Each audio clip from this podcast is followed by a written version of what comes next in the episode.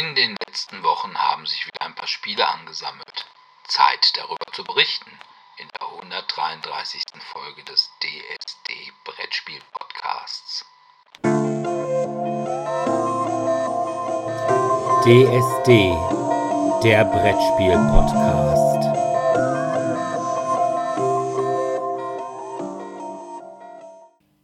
Ja, hallo erstmal und willkommen zur 133. Folge von DSD, dem Brettspiel-Podcast. Heute wollen wir einfach mal ein paar Spiele vorstellen, damit ihr ja einfach auf der Fahrt nach Essen im Stau noch ein bisschen was zu hören habt. Aber wie immer fangen wir natürlich an mit den Medien. Und da habe ich weil keiner meiner Kollegen hier Mitleid mit mir hatte und es an meiner Stelle zu Ende geguckt hat. The Witcher, die dritte Staffel geguckt. Uiuiuiui, ich bin gespannt. Ja, das ist, ja, was soll ich sagen? Es ist die letzte Staffel mit Henry Cavill. Hm. Ich fand Henry Cavill ja einen okayen Witcher. Auf der anderen Seite muss ich jetzt auch nicht sagen, oh, Henry Cavill ist der Witcher.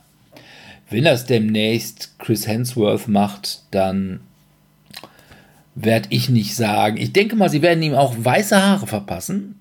Die können da ja echt eine Menge mit diesen Maskenbildnern, die die da so an so einem Set haben. Und ich glaube nicht, dass ich davon ausgehe, oh, was macht denn da jetzt auf einmal Thor in Witcher? Also das wäre mir noch egal. Die Sache ist die. Ich habe also nie die Bücher von diesem Andrei Sapowski gelesen. Interessiert mich jetzt auch nicht so. Was habe ich mit dem Witcher vorher zu tun gehabt, außer dass ich die ersten zwei Staffeln geguckt habe? Ich habe die Witcher-Spiele gespielt. Und zwar alle drei. Weshalb gucke ich also den Witcher? Ja, weil ich will, dass ich als Witcher irgendwelche Monster verkloppt habe und ich will halt eben, dass das in der Serie auch so ist. Ja, schön wäre es gewesen.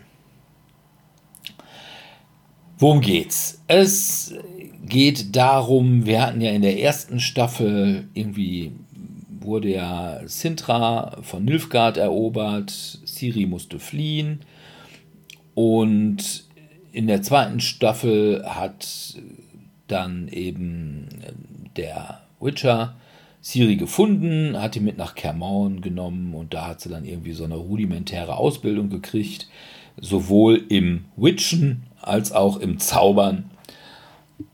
Und zum Schluss hat sie dann irgendwelche Dinge mit irgendwelchen Obelisken gemacht. Jetzt ist es so, alle wollen Siri. Aus Gründen. Nilfgaard will Ciri, weil, ja, ursprünglich denkt man, naja, es ist halt eben, wie sich schon in der zweiten Staffel herausgestellt hat, irgendwie die Tochter von dem Kaiser von Nilfgaard. Ja, kann man durchaus verstehen, dass der sagt, ja, hätte ich gern Töchterchen zurück.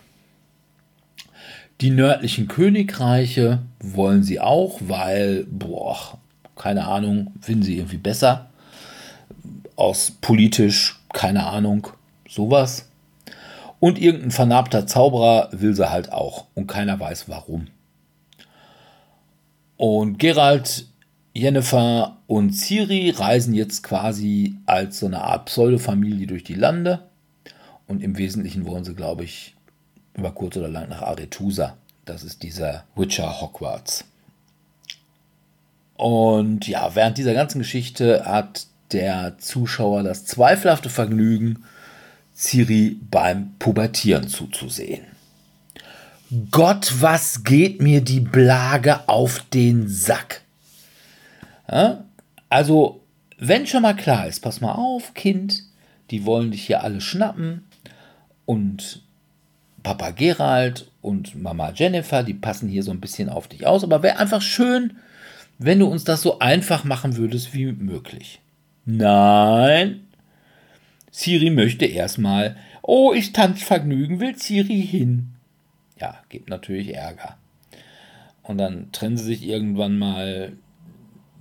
Jennifer versucht da irgendwie so ein Portal nach Aretusa zu bestellen und sagt, okay, pass mal auf, ich kann dich jetzt gerade mal nicht gebrauchen.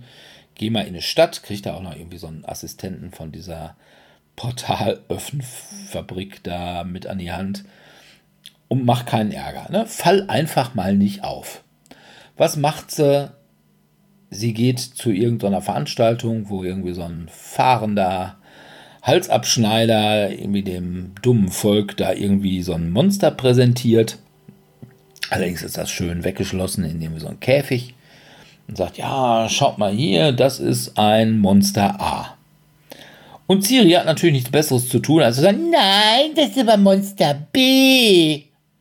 Der Typ sagt dann eben irgendwie, nee, ist Monster A. Nee, das ist aber Monster B. Und dann gibt es natürlich irgendwie großen Ärger. Monster ja, bricht aus, weil Siri irgendwelche Scheiße gemacht hat. Und dann muss sich Siri mit dem Monster prügeln. Und alle denken, oh, guck mal, kleines blondes Mädchen, das sich mit Monstern prügelt. Wer wird das wohl sein?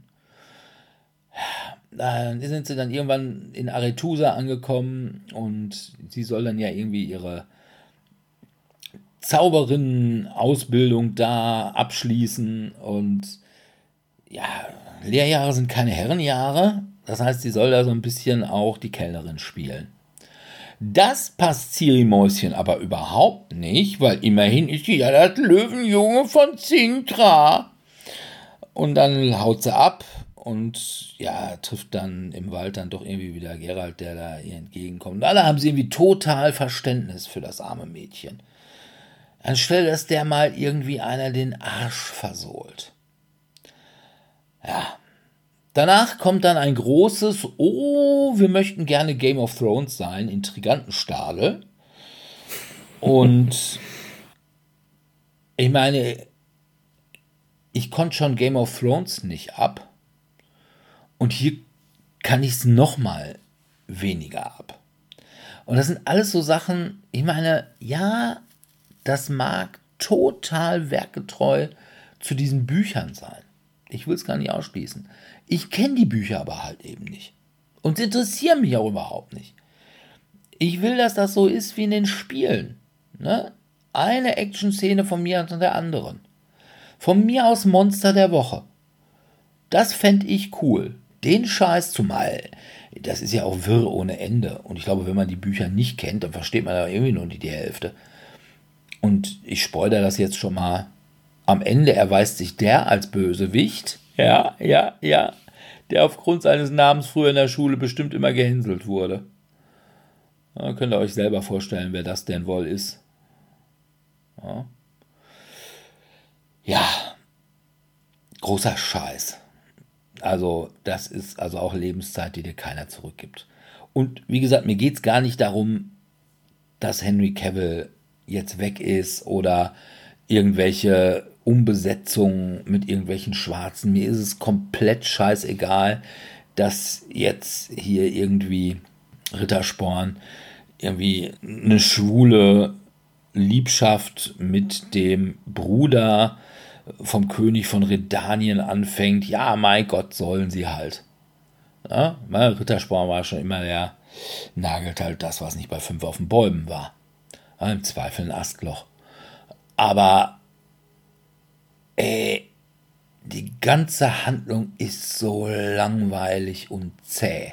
Ich wollte gerade schon fragen, und für die nicht so Witcher-Fans, ob sich da auch lohnt, aber du sagst von der Inszenierung her sei das jetzt nicht so der Fall. Ach, nee, überhaupt nicht. Okay. Ja, da kommt dann zwischendurch auch noch immer irgendwie Franziska und Frigilla. Also Franziska war ja irgendwie so die Elfen Anführerin von diesem Skoyatel. Skoyatel in den Spielen war cool. War halt irgendwie so eine Art Freischärlergruppe, die halt irgendwie einfach irgendwelche Menschen umlegte. Oder irgendwelche, weiß ich nicht, Soldaten. Und hier ging es eigentlich nur darum, ja, Franziska hat ja ihr Kind verloren das letzte Mal und jetzt ist sie irgendwie sauer und möchte trotzdem alles und das ältere Blut ja, naja, komm, ey, tu weg. Also, mir ist egal, dass in der nächsten Staffel Chris Hemsworth den Witcher spielt, weil ich werde mir die vierte Staffel echt nicht mehr angucken. Aber das ist ein sehr vernichtendes Urteil ja, von deiner Seite. Das ist auch echt scheiße. Ich wäre so froh gewesen, wenn einer von euch das mal geguckt hätte. Hätte ich das. Ja, ich habe angefangen, aber ich kam dann irgendwann nicht mehr weiter, weil ich dann auch schon wissen wollte, lohnt sich das, lohnt sich das nicht. Und da war ja schon sehr viel Ränkeschmiede und da dachte ich mir, boah, verdammte Axt, wer war das nochmal? Warum will der das nochmal? Ich bin deswegen gar nicht so weit gekommen. Ich hinke tatsächlich irgendwo bei der ersten oder zweiten Episode, bin ich rumgegammelt, weil du musst dich einfach konzentrieren, sonst weißt du nicht, wer das ist. Ja, das ist schon richtig. Ja. Gut, dass ich nicht über die erste Staffel hinausgekommen bin. Habe ich jetzt auch nichts verpasst, dass ich jetzt weiter gucken müsste anscheinend. Ja. Nö, ach Quatsch, das ist, ist, halt Entspannung. Also ich fand die erste Staffel fand ich sogar richtig gut. Ja, die habe ich auch ne? ganz, also war zumindest okay, also ich habe jetzt War ordentlich Prügelei und so. Zweite fand ich ging. Hm, war schon so ein bisschen, dass Siri einem ein bisschen auf den Sack ging.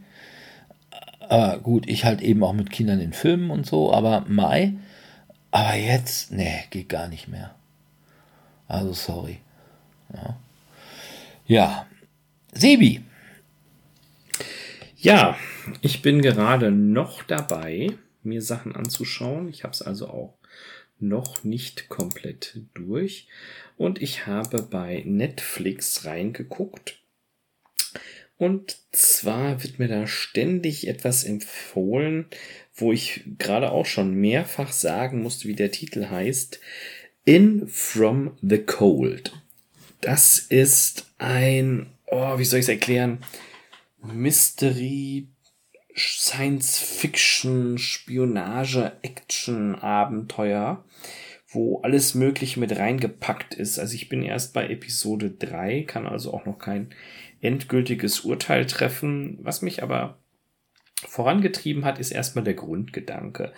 Und zwar ist die Hauptcharakterin eine vermeintlich einfache Mutter aus den USA, die sich natürlich direkt am Anfang schon entpuppt als eine Superspionin des Kalten Krieges die quasi zurückgelassen wurde in den USA oder sich dort, ja, ich sag mal, untertauchenderweise selbst versteckt hat. Und diese Spionin wird von einem dubiosen CIA vermeintlichen Akteur aufgegriffen und enttarnt. Und wie das nun mal so ist, wenn man irgendwie irgendwo zufällig einen Top-Spion findet, man macht nicht das, was im Strafgesetzbuch steht und liefert ihn aus. Nein, man erpresst ihn mit irgendwelchen Dingen und sagt, pass mal auf, Schätzelein, du hilfst mir jetzt bei meinen Projekten, sonst gibt es Probleme. Ja, so ist es auch. Und sie hat, das wird direkt schon in der ersten Episode klar, so, ich sag mal, versteckte Superkräfte. Also eine davon ist, dass sie natürlich das Ergebnis irgendeines geheimen Biowaffenprojektes ist und sie kann die Gestalt wandeln.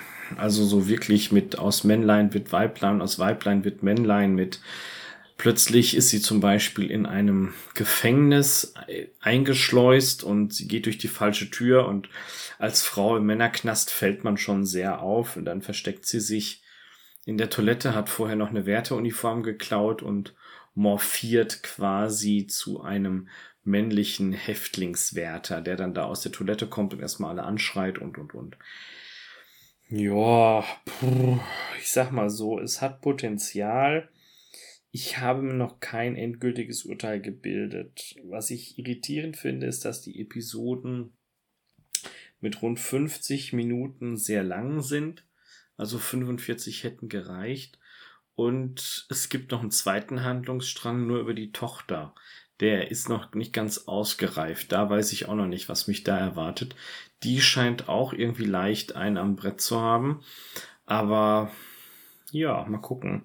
Ich kann ehrlicherweise noch nicht sagen, ob es eine Filmempfehlung wird oder nicht. Ich glaube, es ist so ein Nischenprodukt. Ich bin auch skeptisch, ob es davon eine zweite Staffel geben wird. Okay. Mal gucken. Ich finde, du kriegst immer seltsame Vorschläge von Netflix.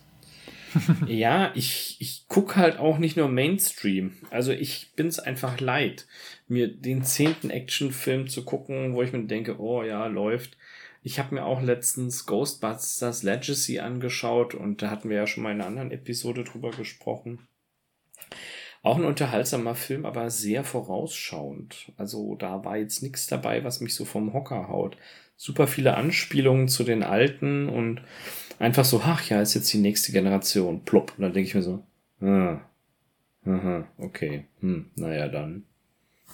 Ja, okay. es muss wieder alles irgendwie einmal reingemacht ja, werden. Da. Also, also so. Ja, also klar, war witzig, ne? keine Frage. Ich, ich habe auch Spaß dabei gehabt oder die ganzen Parallelen, die man erkennt. Und ja, aber das mit der Familie war ein bisschen so, wo dann jeder, glaube ich, ein Pärchen, also quasi einen Partner bekommen hat. Ja, das war schon sehr auffällig. Da dachte ich so, hm, naja, hm. Also es reicht einfach nicht an die Größe der alten Ghostbuster-Filme heran. Und ich sag mal, aufgrund unserer Lebenserfahrung haben wir einfach auch mittlerweile sehr, sehr viel konsumiert. Was auch einfach dann zeigt, denen fällt auch so gut wie nichts Neues mehr ein.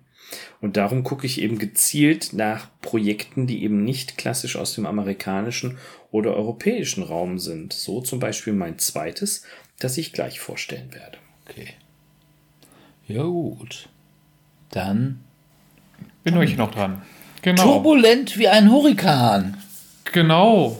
Weil Und wer verhilft zum Happy End? Pluto und Goofy. Ach nee, nicht mehr. Weil das wäre die alte Serie aus den 80er, 90ern gewesen. Ich habe jetzt mir vor kurzem Disney Plus doch mal angeschafft, weil die mir angeboten haben, für 2 Euro pro Monat die ersten drei Monate lang das zu gucken. Dachte ich, für 6 Euro, ja komm. Hab mir schon die Erinnerung gesetzt, dass ich das dann kündigen werde. Was hat Disney Plus? Hauptsächlich Marvel, danach Star Wars und dann noch so Pixar-Zeug. Ja, also Star Wars und Marvel sind so, ja, kann ich mal gucken, wenn ich mal Zeit habe, aber ist jetzt nicht so, dass ich der riesige Fan davon bin. Pixar, okay. Aber ich habe halt, als Kind der 90er bin ich halt eben mit den ganzen DuckTales-Sachen aufgewachsen und Gummibärenbande und wie sie alle hießen, Chip und Chap, Ritter des Rechts. Und da wusste ich halt, dass vor einigen Jahren, im 2017, eine neue Auflage der DuckTales-Serie gemacht wurde. Die habe ich mir dann mal angeschaut. Was eben als erstes auffällt, wenn man die Serie sich anschaut, A, der Zeichenstil ist stark verändert, so ein bisschen, glaube ich, eher an so ältere Comics gerichtet. Und B ist die Intro-Musik, die halt im Deutschen abgeändert wurde und von Mark Foster gesungen wird. Weil ja in dem ursprünglichen Intro hieß es ja, Pluto und Goofy sind, sind bei genau. dir. Genau, die sind bei Pluto und Goofy sind bei dir und kamen ja nie vor. Deswegen haben sie es jetzt überarbeitet, gecuttet und sich eher an dem Original gehalten, was jetzt die neue Textführung angeht. Wobei irgendwie, wenn ich, ich habe es jetzt schon gelesen, obwohl das erst in der dritten Staffel vorkam, also soweit bin ich noch gar nicht, ich bin jetzt noch erst so Ende der ersten Staffel, dass irgendwann doch Goofy irgendwann mal einen Auftritt haben soll, interessanterweise. Aber sind wir erstmal am Anfang der ersten Staffel. Ja, worum geht es bei DuckTales? Natürlich wieder um Dagobert Duck, der mit seinen Großneffen Tick, Trick und Track verschiedene Abenteuer erlebt, dabei auch verschiedene Widersacher trifft, eben wie McMoneysock hier besonders häufig, und Gaukler, Oma Knack von den Panzerknackern. Okay und dann eben Klaas lustige. Kleber. Ich glaube, Klaas Kleberg habe ich zumindest bisher nicht gesehen. Also weiß nicht, ob der vorkam. Ich glaube, der kam auch in der Serie selbst nicht vor. Der war, glaube ich, auch hauptsächlich in den Comics. Ja, definitiv in den Comics. Ja. Sagen, da war das ja so mit der Hauptgegner. Gegner, genau. Da war ein bisschen weniger McMoneysack. Ja, ich finde die Serie gut. Ich muss aber sagen, ich habe so sofort irgendwie aufs Englische geschaltet, weil irgendwie dieses neue Intro mit Mark Forster und die ganzen Synchronsprecher stimmt nicht mehr und ich fand die Synchronsprecher jetzt so auf Deutsch so mittelmäßig und dann fand ich halt immer so diesen schottischen Akzent äh, von Dagobert Duck oder diesen fake-schottischen Akzent immer dann doch sehr unterhaltsam, den es eben mehr in der englischen Sprachausgabe gibt. Das gleiche gilt auch für McMoneysack, der Hauptkonkurrent von Dagobert Duck. Und deswegen bin ich halt eher jetzt beim Englischen geblieben, nachdem ich so ein bisschen mal am Anfang hin und her geswitcht bin. Und ich finde die Serie gut. Also es ist lustig, sie hat wieder so Abenteuerreisen, das sind auch meistens meine Lieblingsepisoden, also wo die irgendwo hinfahren und versuchen irgendeinen Schatz zu finden. Die haben auch manchmal so Episoden, die einfach nur in Dagobert dann stattfinden, vor allem eben mit den Panzerknackern, die haben ja generell ja eher Stories, die sich in Entenhausen direkt spielen. Ja, weil da halt der Geldspeicher ist. Genau.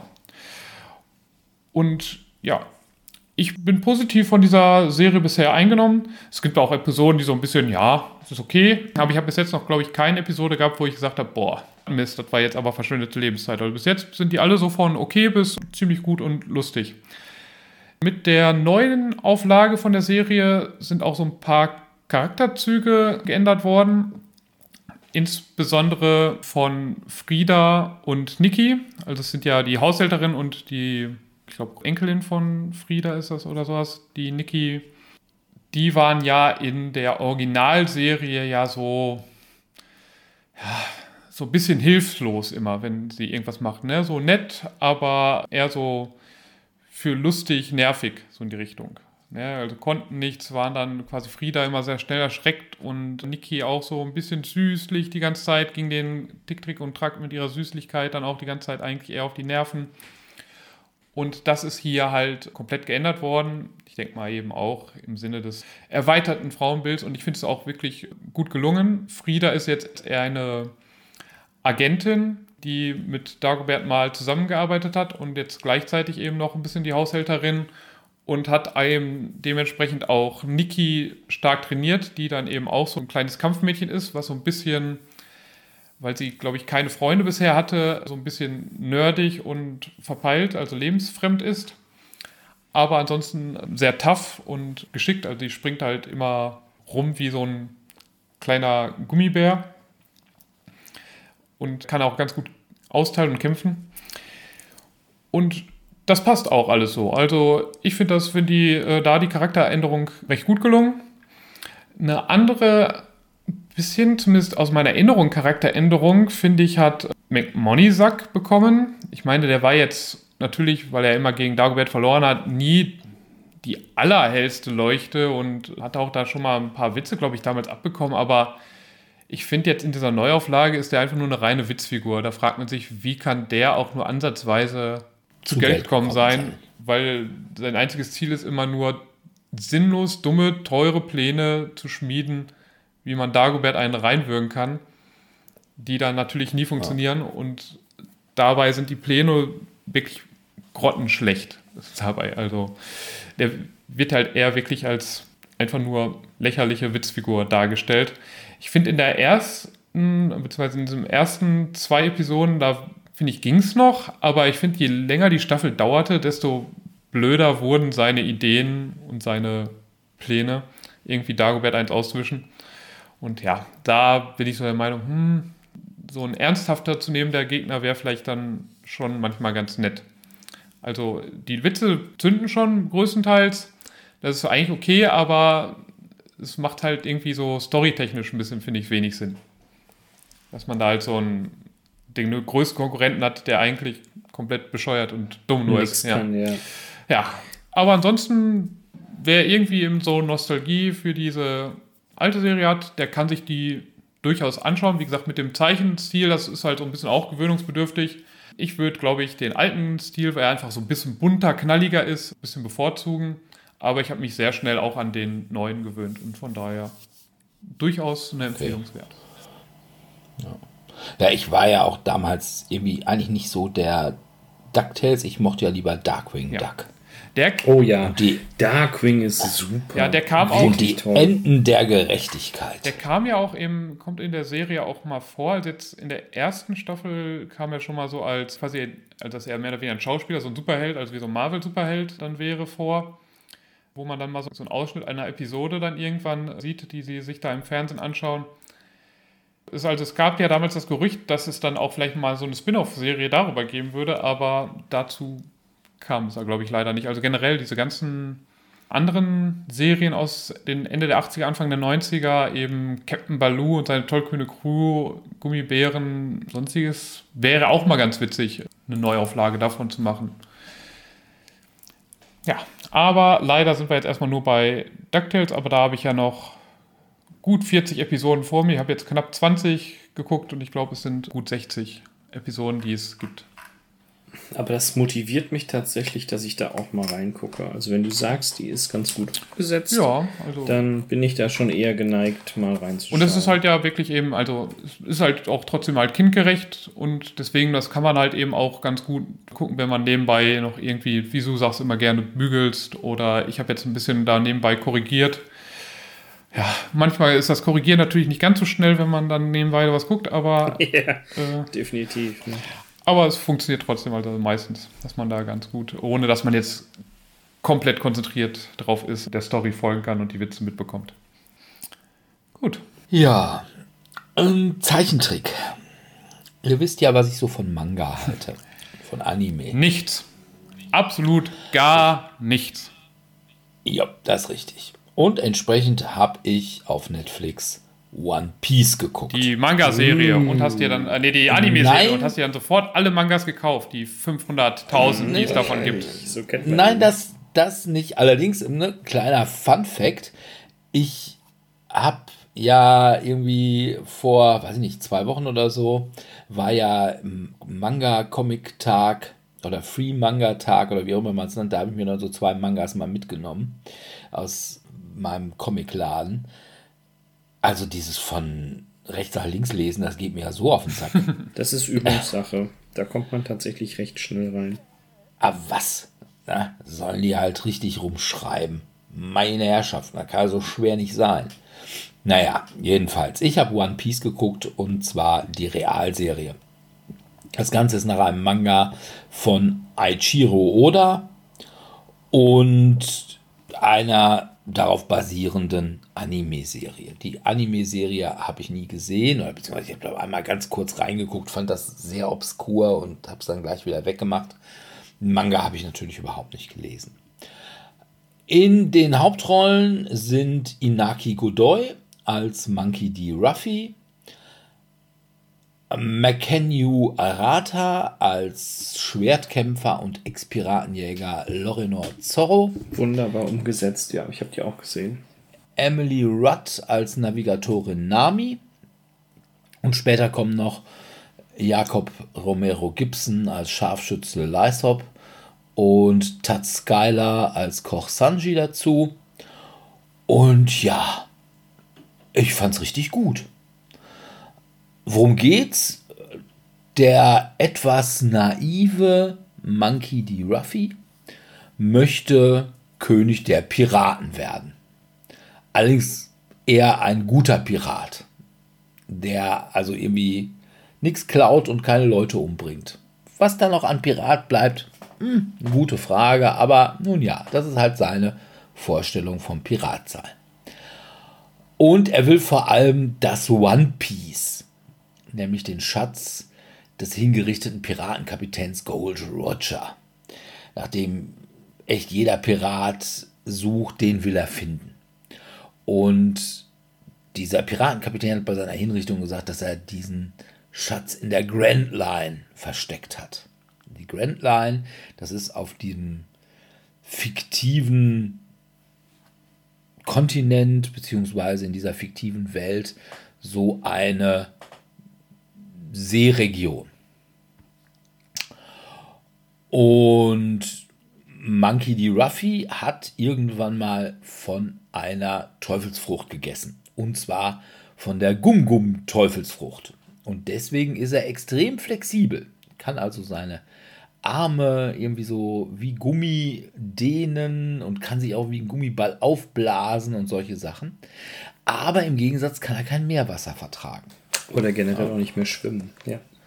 Ja, ja, ja, ich glaube, theoretisch schwimmen könnte er trotzdem noch, aber er wird halt eben, mehr, Meerwasser tut ihm nicht gut. Ich hatte so ein bisschen den Eindruck, dass das Ganze so die Queste der Woche war, wobei das dann teilweise auch über zwei Episoden ging, was ich ja persönlich nicht schlecht finde. Also irgendwie in den unterschiedlichen Folgen gibt es immer unterschiedliche Gegner, wie zum Beispiel in der ersten Folge den Captain Beilarm Morgan, ein Marine-Captain, dann irgendwann mal auch Buggy, den Piratenclown oder Captain Black oder Arlong die Säge. Und ja, die sind alle extrem bizarr, aber auf eine angenehme Art und Weise. Also zum Beispiel der Piratenclown Buggy, der hat also auch von irgendeiner Teufelsfrucht gegessen und den kann man nicht irgendwelche Gliedmaßen abtrennen oder köpfen oder so. Ja, er hat die Trend-Trend-Frucht gegessen, der kann sich genau, selbst zerlegen. Der kann ja. sich zerlegen. Was im Laufe der Sache dann auch echt witzig wird. Oder Arlong die Säge ist halt ein Fischmensch und irgendwie so ein Sägehai oder sowas und hat deswegen eine sehr, sehr komische Nase. Was ich auch super finde an der Serie, das ist so dieser stilistische Mix. Man hat also so ein klassisches Piratenambiente, das heißt, man hat Schwerkampf, man hat Segelschiffe, man hat Vorderladerkanonen und Vorderladerpistolen. Aber auf der anderen Seite hat man auch so moderne oder sogar futuristische Geschichten da drin. Ganz unglaublich super ist das Schneckentelefon. Ja, das ist mega. Ich hatte das mal als Klingelton. Denn das sagt dieses wunderbare Mülle, Mülle, Mülle, Mülle. Ja. Mülle, Mülle, Mülle, Mülle. Und dieses Richtig großartig, ja. Und man kann das Schneckentelefon im Übrigen auch als Megafon benutzen und überhaupt als alles. Also so eine Schnecke, mit der man telefoniert. Guckt euch halt an. Ist ganz, ganz großartig umgesetzt. Und dann die Uniformen der Marine, die sehen auch irgendwie relativ modern aus. Wobei ich finde, dass die alle ja so ein bisschen aussehen wie irgendwelche Lustknaben mit diesen komischen Käppchen, die sie da aufhaben, was so ein bisschen wie so ja eingeschrumpfte Baseball-Caps aussieht. Und dann diese weißen Uniformen.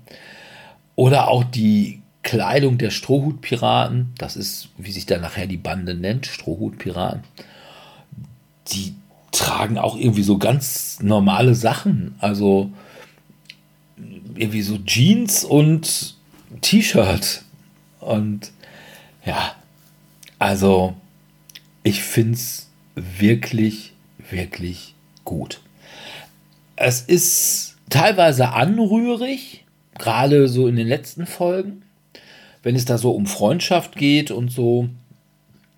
Das ist durchaus eine Sache, wo ich sage, ich bin ja sonst echt niemand, der so auf irgendwelchen Schmonz steht, aber hier muss man sagen, ja, doch, das ging. Und das ist, wie gesagt, auch wirklich schön. Also es ist eine echte Feel-Good-Serie mit, wie ich finde, guten Tricks, guter Action, auch irgendwie so die Kämpfe, die finde ich sind sehr gut choreografiert.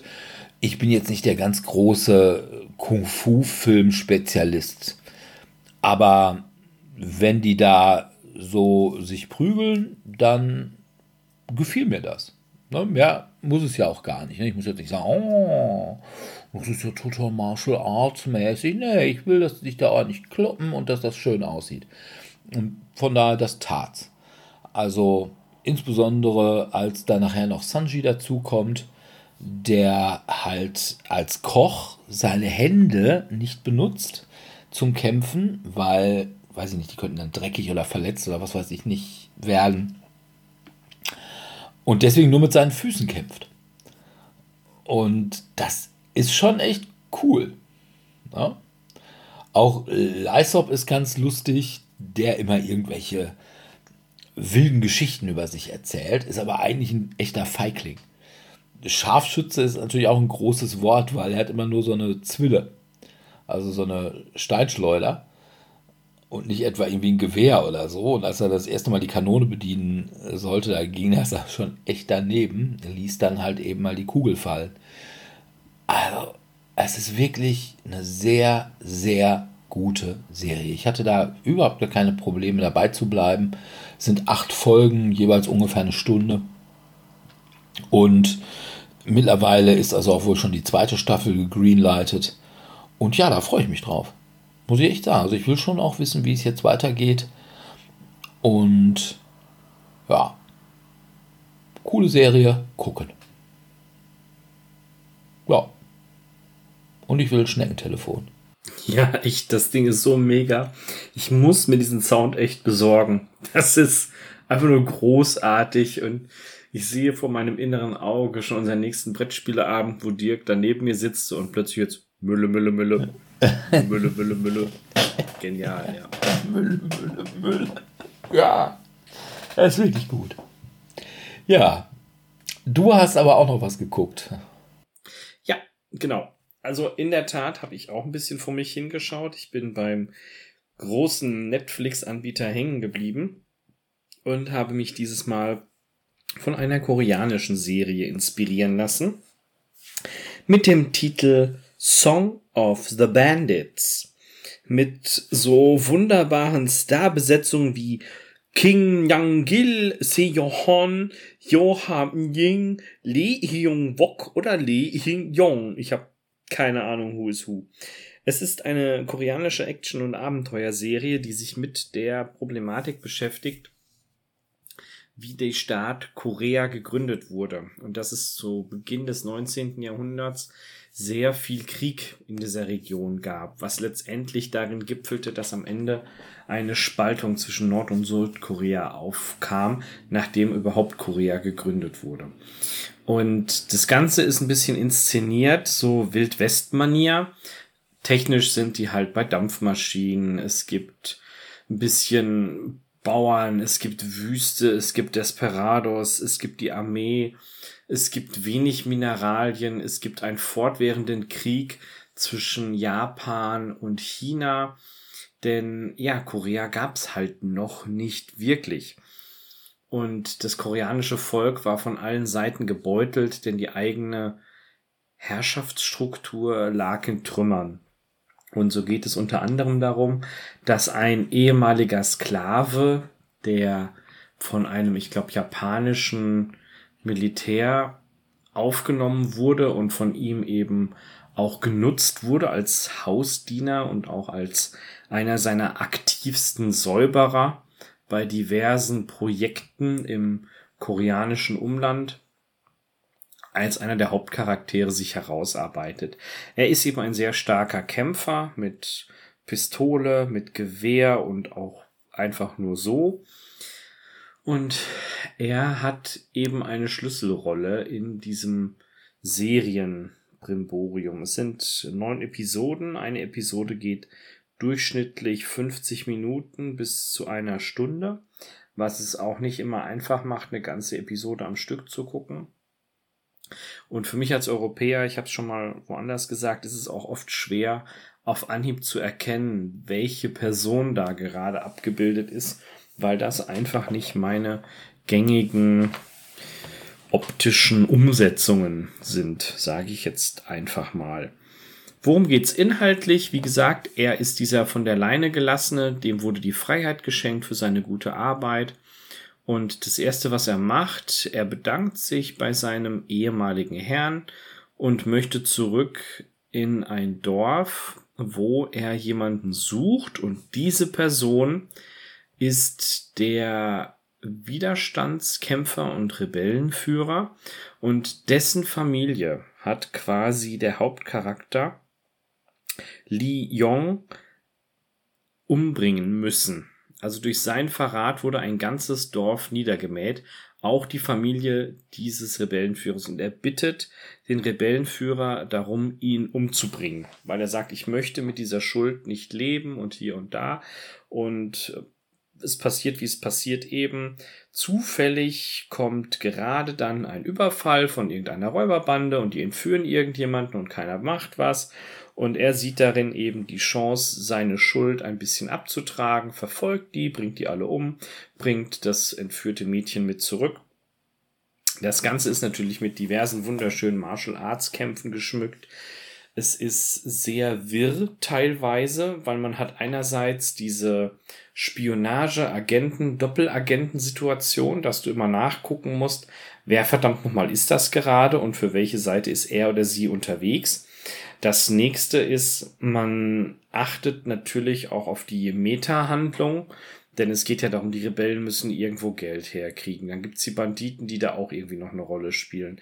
Dann gibt's plötzlich eine weibliche Hauptcharaktere, die irgendwie verbandelt ist mit dem japanischen General, der tatsächlich auch eine Vorgeschichte mit dem Hauptcharakter hat. Und, und, und. Ich find's eine erfrischend andere Form der Serie es gefällt mir dahingehend gut, dass es eine kulturelle Art und Weise der Aufarbeitung ist, die mir so nicht bekannt war. Also ich habe mir nie Gedanken darüber gemacht, wie wurde Korea gegründet. Ich wusste auch nicht, dass es da irgendwie mal einen großen Konflikt dazwischen gibt. Natürlich ist aus dramaturgischen Gründen da sehr viel hinzugedichtet. Aber inhaltlich fand ich das schon ganz gut. Und ich glaube, ich werde daran noch eine Weile Spaß haben. Also ich bin erst bei Episode 4. Das heißt, ich habe von 9 noch ein bisschen was vor mir. Aber ist tatsächlich von meiner Sicht aus, wer auf, ja, ich sag mal, asiatischen Alternativserienkram steht, eine tatsächliche Filmempfehlung. Okay. Ja, gut. Ist halt so vom Stil her sehr westernlastig das passt halt nicht ganz so in die Kultur, aber es ist dann eben angepasst an die Handlungsstränge, die es damals gab. Mit der Armee, dass sie eine Eisenbahn bauen wollten, um halt eben auch die ganzen Stämme besser zu erreichen. Und das ist tatsächlich so. Also ich habe da mal nachgeguckt. Die wollten wirklich eine Eisenbahn bauen, um das Umland eben schneller mit Truppen eindämmen zu können. Okay. So. Ja. Ja, gut. Von daher, just do it. Ja, gut.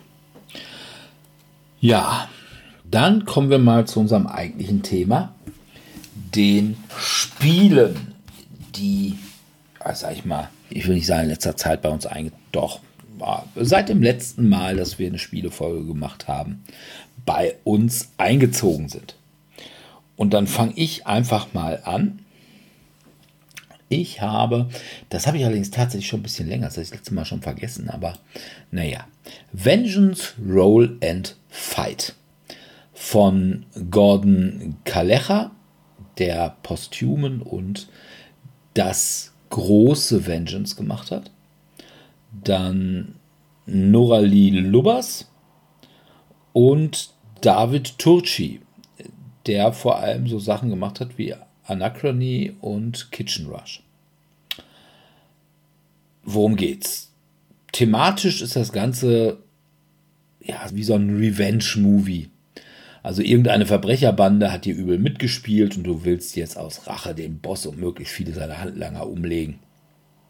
Also quasi so wie die Filme Death Wish mit Charles Bronson oder Mandy mit Nicolas Cage, Equalizer mit Denzel Washington, Kill Bill oder auch John Wick. Nur, dass du halt eben ja schon ziemlicher ja, du bist kein wirklicher Held wie John Wick, der ja nun einfach auch ein richtiger Killer ist. Du bist halt irgendwie so Normalo. Ja. Und musst das dann halt irgendwie machen. Die wesentliche Mechanik ist, dass du mit vier Würfeln würfelst und dann eben Symbole Aktionen zuordnest. Na, also es gibt zum Beispiel dann, was weiß ich, du hast eine Bewegen-Aktion. Da musst du dann halt zwei Würfel mit so einem Bewegen-Symbol drauflegen. Oder du hast irgendwie Nahkampf-Aktion. Da musst du dann halt drei Würfel mit einem Messer drauflegen. So, wie kommt man jetzt an diese Würfel? Man muss als erstes den Würfelpool bestimmen.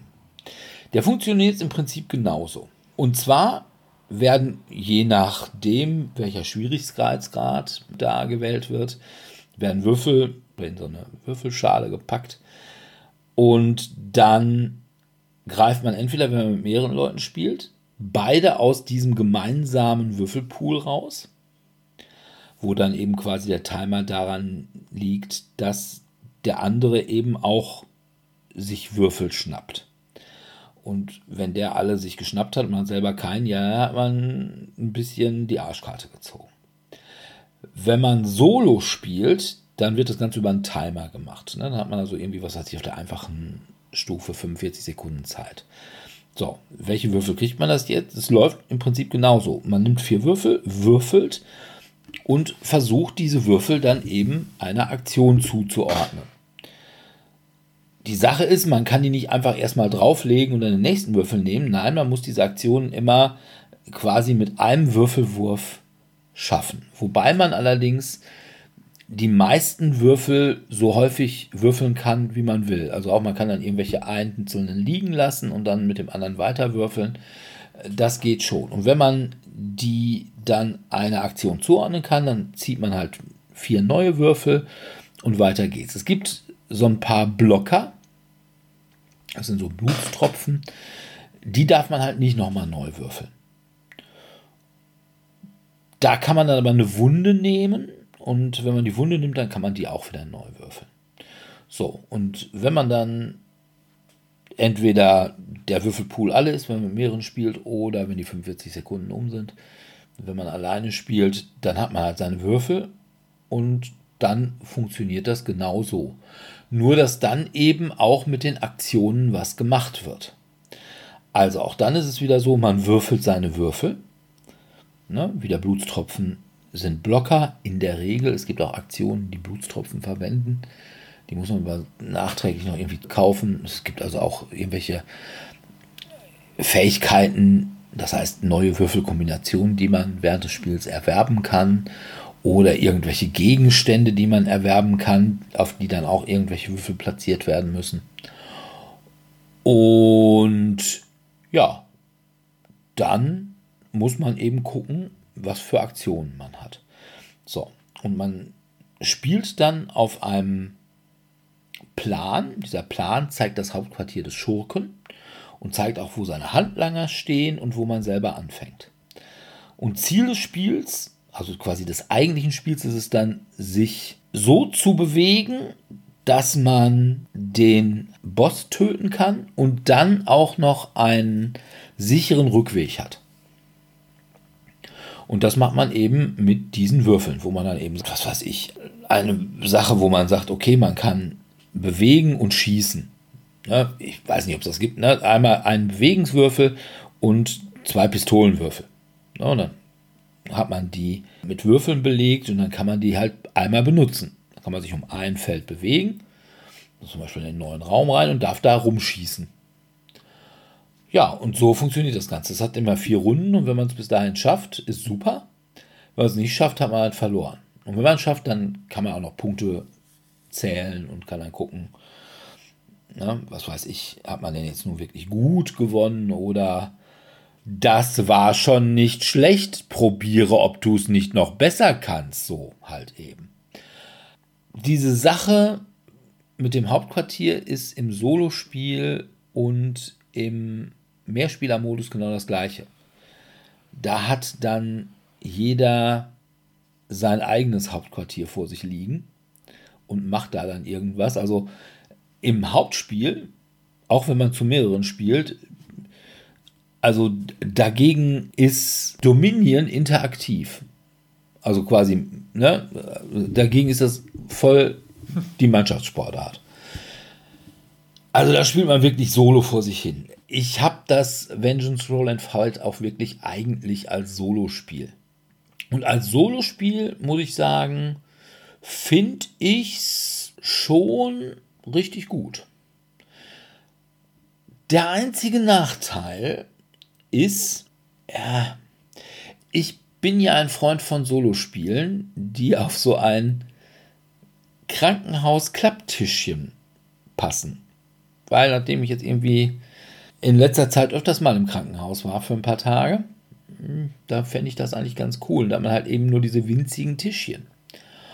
Und da passt das nicht drauf, weil da ist dann doch schon zu viel gewesen. Man hat einmal so ein, ja, weiß nicht, so 15 mal 20 Zentimeter großes Tableau, wo man dann auch noch irgendwelche Karten mit irgendwelchen Sonderfähigkeiten dranlegen muss. Und dann hat man noch zusätzlich diese Karte, auf der man dann den Boss irgendwie kriegen möchte, wo dann eben alle möglichen Sachen eingetragen oder ausgeixt werden mit so einem Dry Erase Marker.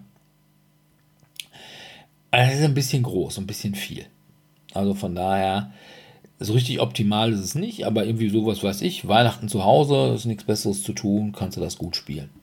Also es fällt bei mir so ein bisschen in die Kategorie, wo auch Flippermania reinfiel. Also es ist ein Roll and Ride.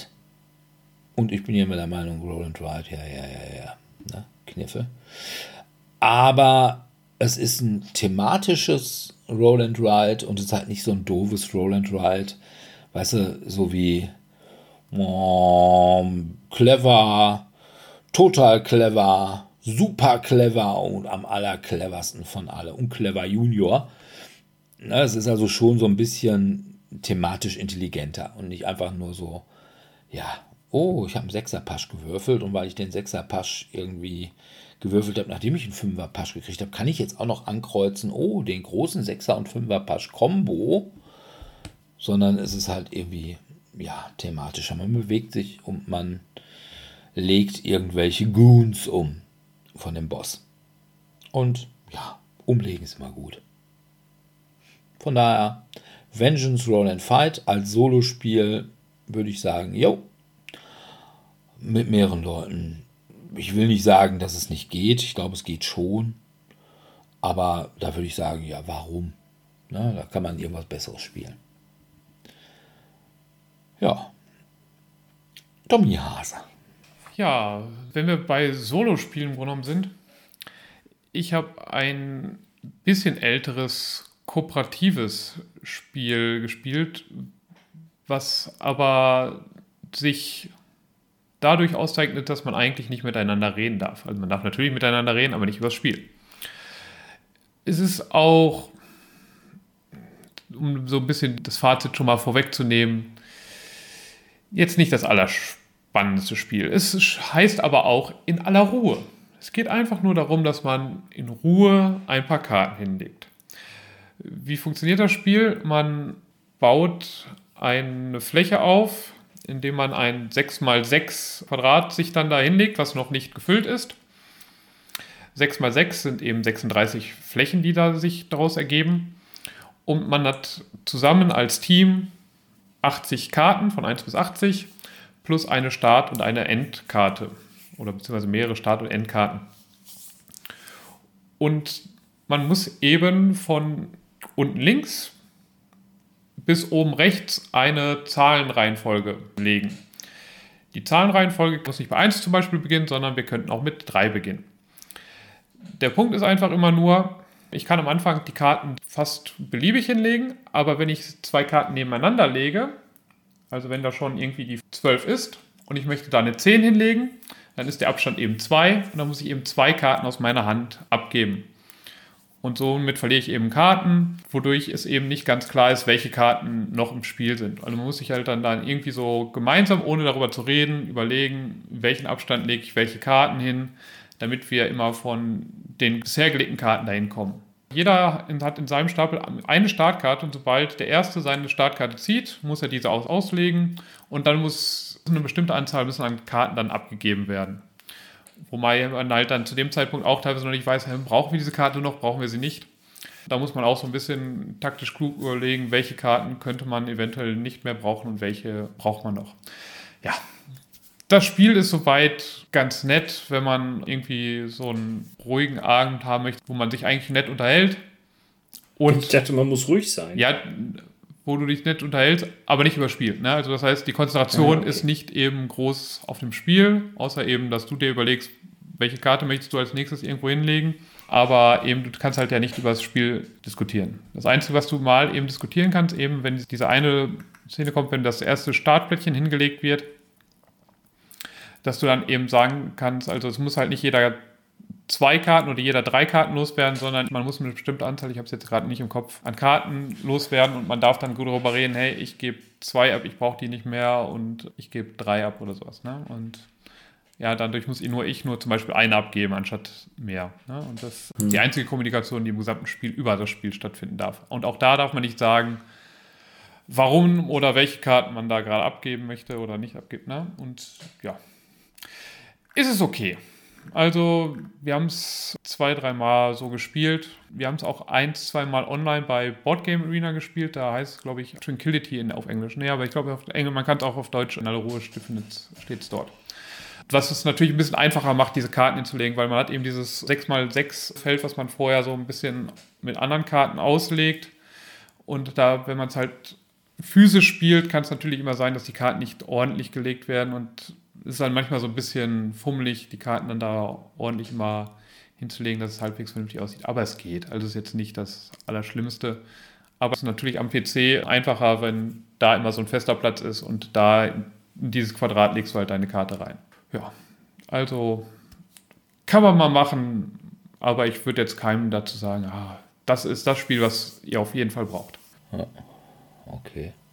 Hört sich so ein bisschen an wie The Game. Ja, so hm. vom Ideal, dass man halt auch so, nur dass es jetzt eben auf so einem Grid ist und eben, dass man halt einen Abstand dementsprechend ja. Karten abwerfen muss immer dafür. Ne?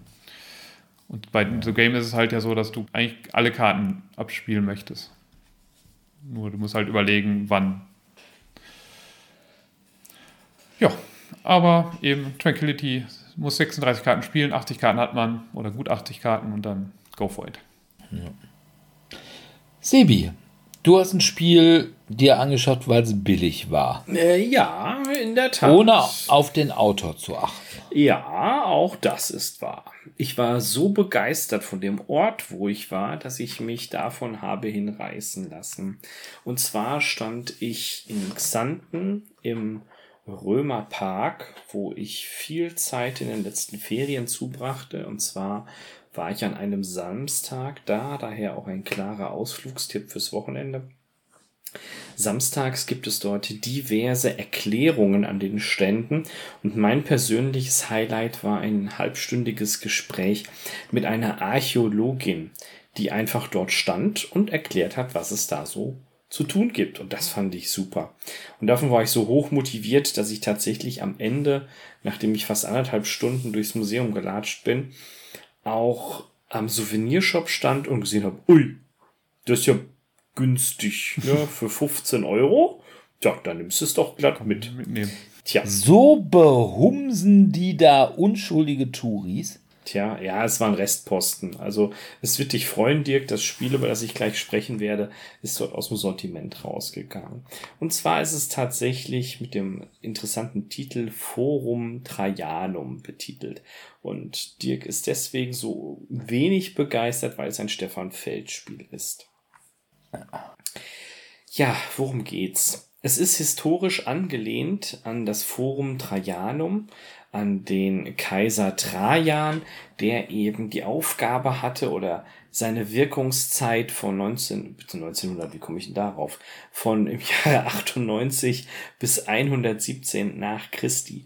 Und Trajan wurde unter anderem bekannt für seine Epoche, dass er A sehr kriegerisch unterwegs war, aber auch B vielen seiner Soldaten nach deren aktiver Dienstzeit auch eine Möglichkeit gegeben hat, sich irgendwo niederzulassen. Und so geschah es unter anderem auch in Xanten, wo eben eine riesige Stadt entstand, wo man davon ausgeht, dass zwei Drittel mindestens von ehemaligen Legionären bewohnt wurde, die dort ihren Ruhestand verbrachten und ein ganz friedliches Leben lebten.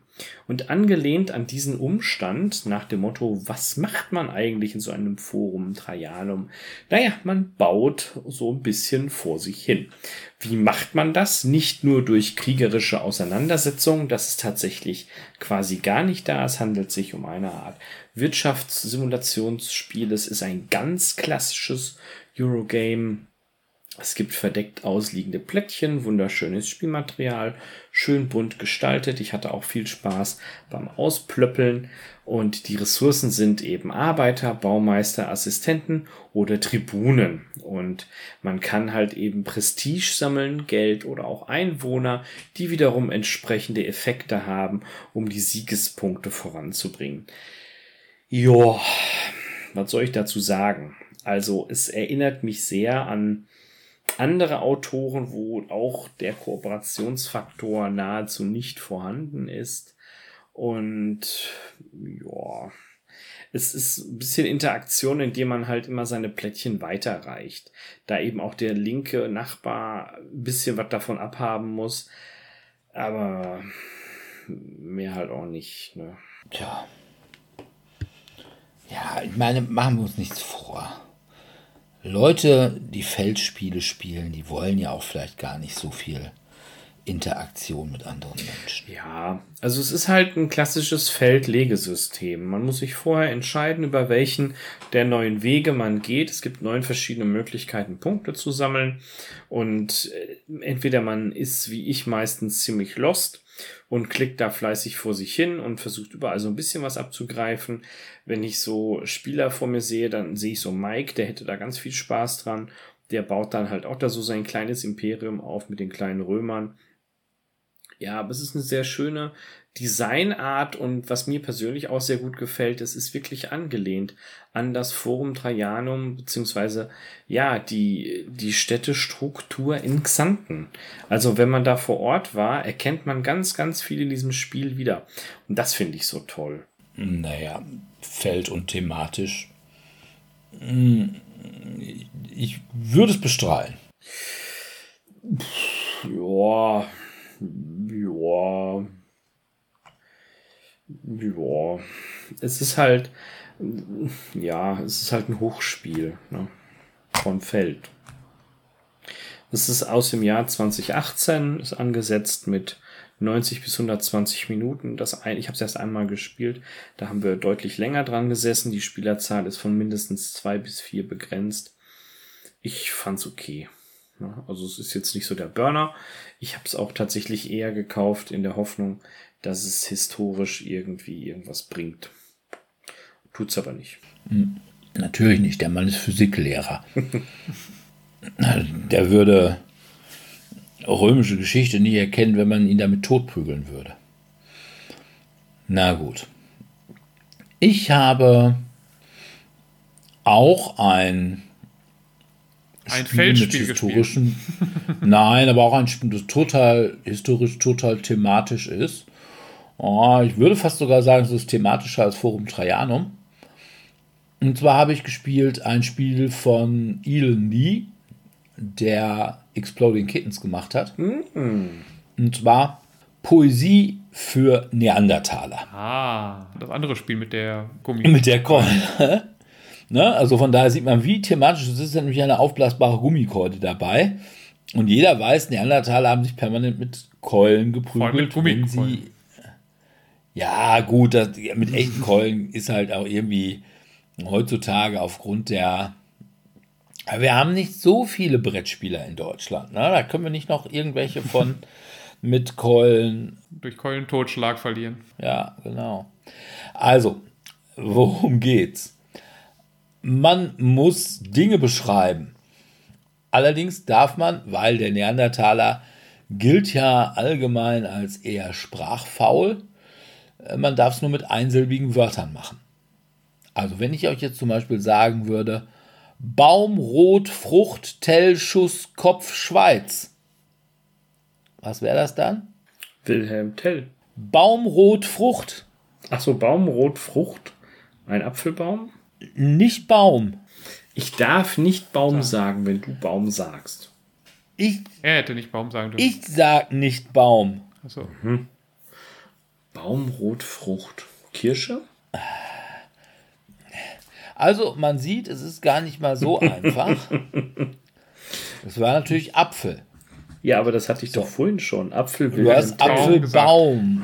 Ah, okay, Apfel, ja, okay. So, und auf der Karte, die man dann zieht, wo man den Begriff beschreiben wird, ist immer noch ein anderes Wort drauf. Und zwar eine Erweiterung des ursprünglichen. Also, wenn ich dann jetzt noch so, ne, den Apfel hättest du dann erraten, dann könnte ich noch weitermachen mit Dünndurst. Mhm. Und das wäre dann? Apfelsaft. Genau. Mhm. So, und dann hätten wir drei. Oder Apfelwein. Ja, in diesem Fall wäre es Apfelsaft gewesen. Dann hätten wir halt drei Punkte gekriegt. Dann hätten wir nur einen Punkt gekriegt. Wenn ich dagegen gesagt hätte, boah, was weiß ich denn nicht, auf Baum wachsen. Ja, dann würde die andere Mannschaft mit dem Dominik, der halt eben die Keule, Keule inne hat, mich mit der Keule hauen und sagen, nein. Und dann müsste ich den Begriff auf so einen Minuspunktestapel legen. Wie gesagt, es ist gar nicht so einfach, wie es sich anhört. Aber es ist super einfach zu lernen. Und es ist super lustig, eigentlich. Also insbesondere, weil man mit der Keule auf andere draufhauen kann. Das ist immer schon ein großes Hallo. Das Problem ist, wenn man Leute dabei hat, die eigentlich keinen Bock auf solche Spiele haben und die ganze Zeit dabei sind, ja, ja, ja, dann zieht das die anderen auch ein bisschen runter. Also, ne, man sollte irgendwie Leute dabei haben, die da Bock drauf haben. Denn das lebt halt davon, dass man sich halt so ein bisschen auch reinsteigert. Ne? Dass man dann sich direkt vor den Sebi setzt und ihn anschreit, Baumrot Frucht. und er nach wie vor sagt, Apfelbaum. Apfelbaum. Ja. Ne? Und von daher ist es schon ein ziemlich gutes Spiel. Also ich mag es wirklich gern. Wenn man auf so Wortspiele und auch Spiele, die in Realzeit ablaufen, nicht steht, dann ist das nichts für einen. Was auch ein bisschen doof an dem Spiel ist, man hat dann zwar so eine, wie ich finde, vollkommen überdimensionierte, ja, wie man sagen, Karte, wo es irgendwie so Bereiche gibt, wo man dann seine Drei-Punkte-Karten und seine Minus-Ein-Punkte-Karten und seine Ein-Punkte-Karten ablegt. Ja, und dann ist die nächste Mannschaft dran, da muss man es wieder leer machen. Und es gibt aber nicht irgendwie mal ein Blöckchen dabei, wo man die drei Punkte, die Ein-Punkte und die Minus-Ein-Punkte abtragen kann. Oder es wäre ja auch sinnvoll, wenn man irgendwie diesen, dieses riesige Blatt vielleicht anstelle deswegen, was weiß ich, zwei oder drei oder vier kleinere Blätter genommen hätte, die dann eben für die einzelne Mannschaft wäre. Man braucht da nicht so ein Riesenblatt für. Also da hat man sich nicht wirklich Gedanken gemacht, aber ja, dafür hat man eine ziemlich tolle Keule. Die allerdings ein extrem schwergängiges Rückschlagventil hat, das muss man sagen. Also Junge, also wenn du die aufgepustet hast, da weiß aber, was du getan hast. Ah, Vielleicht liegt auch an mich. meiner. Ja, ja, ja, ich kenne die Verpackung. Ich wurde schon mit dieser Keule gehauen. Das kann sein. Aber jedenfalls, das Ding aufzublasen, boah, das ist echt hart gewesen. Ich habe dann mal gesagt, scheiß aufs Rückschlagventil und habe da einfach mal ein Löchlein in dieses Ventil unten reingemacht. Dann schlägt es zwar jetzt zurück, aber meine Güte, ich kann den Stöpsel auch rechtzeitig da wieder reinstecken. Das ist mir echt, das kann ich. Da, da bin ich voll fix bei. Also von daher von mir aus Empfehlung, Poesie für Neandertaler. Auf der anderen Seite, ich glaube, das kostet um die 25 Euro und dafür, dass es eigentlich auch nur ein Stapelkarte und eine Gummikeule ist, hm, kann man auch sich über den Preis. Aber es ist ein gutes Spiel. Das macht Spaß. Ja. Tommy Hase. Ja, ich habe noch ein neues Spiel in Anführungszeichen gespielt. Also ein Spiel, was dieses Jahr zum Kennerspiel gewählt wurde, nämlich Challengers. Challengers ist so ein Deckmanagement-Turnierspiel. Man spielt eben von 1 bis 8 Spielern steht da drauf, aber ich würde empfehlen, im Idealfall mit 4 oder mit 8 Spielern zu spielen.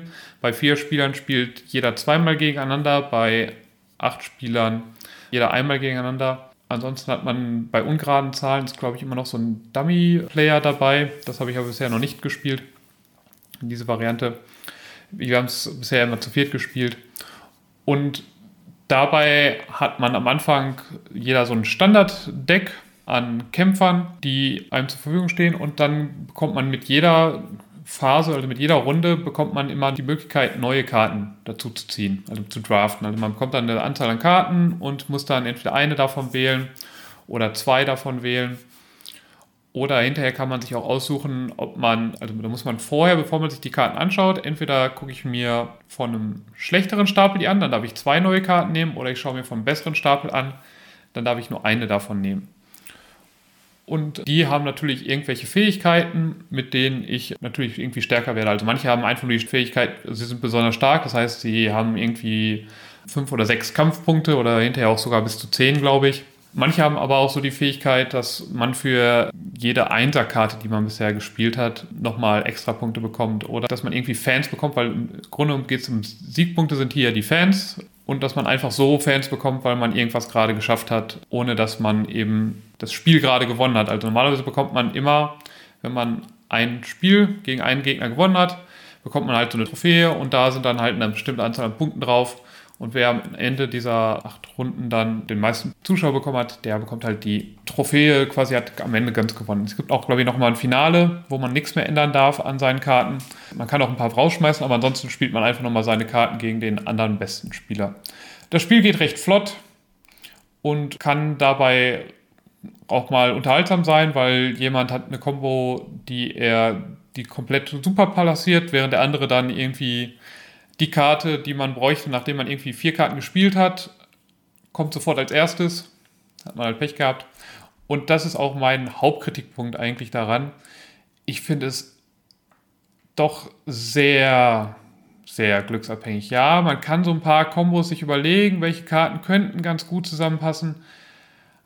Aber ich habe zum Beispiel auch schon selber ein Spiel gewonnen und habe auch einen anderen Spieler schon das Spiel gewinnen sehen, indem er einfach immer nur ich nehme gar keine Combo-Sachen, sondern ich nehme einfach immer die Karten, die am meisten Schaden machen und spiele die.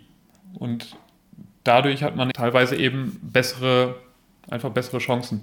Man muss noch ein bisschen aufpassen, weil man bastet eben irgendwann auch, weil man immer nur, ich glaube, fünf verschiedene Kartentypen quasi aus dem Spiel rausgenommen haben darf. Also man spielt halt eine Karte. Zum Beispiel, ich habe jetzt irgendeine Karte, die den Wert 3 hat und dann muss der Gegner halt so lange spielen, bis er mindestens auch drei hat, damit er meinen Champion dann gerade rausschlägt. Und dann fliegt mein Champion halt raus. Und wenn ich fünf verschiedene Karten, die rausgeflogen sind, und dann die sechste kommt, dann habe ich halt eben verloren. Das heißt, das Ziel ist es dann manchmal eben mehrfach von den gleichen, weil wenn ich jetzt eben so einen, ich sag mal, Superhund quasi als Karte hätte, der irgendwie eine Fähigkeit hätte, den der wird dann rausfliegen und dann bekomme ich nochmal den Superhund, der fliegt wieder raus, den lege ich dann eben auf den anderen Superhund. Das heißt, der macht mir meinen, ich sage in Anführungszeichen, Friedhof nicht kaputt. Ich weiß jetzt nicht mehr, wie es genau heißt. Ja, ich habe es halt, als es ungefähr vor, wann war die Spiel des Jahres?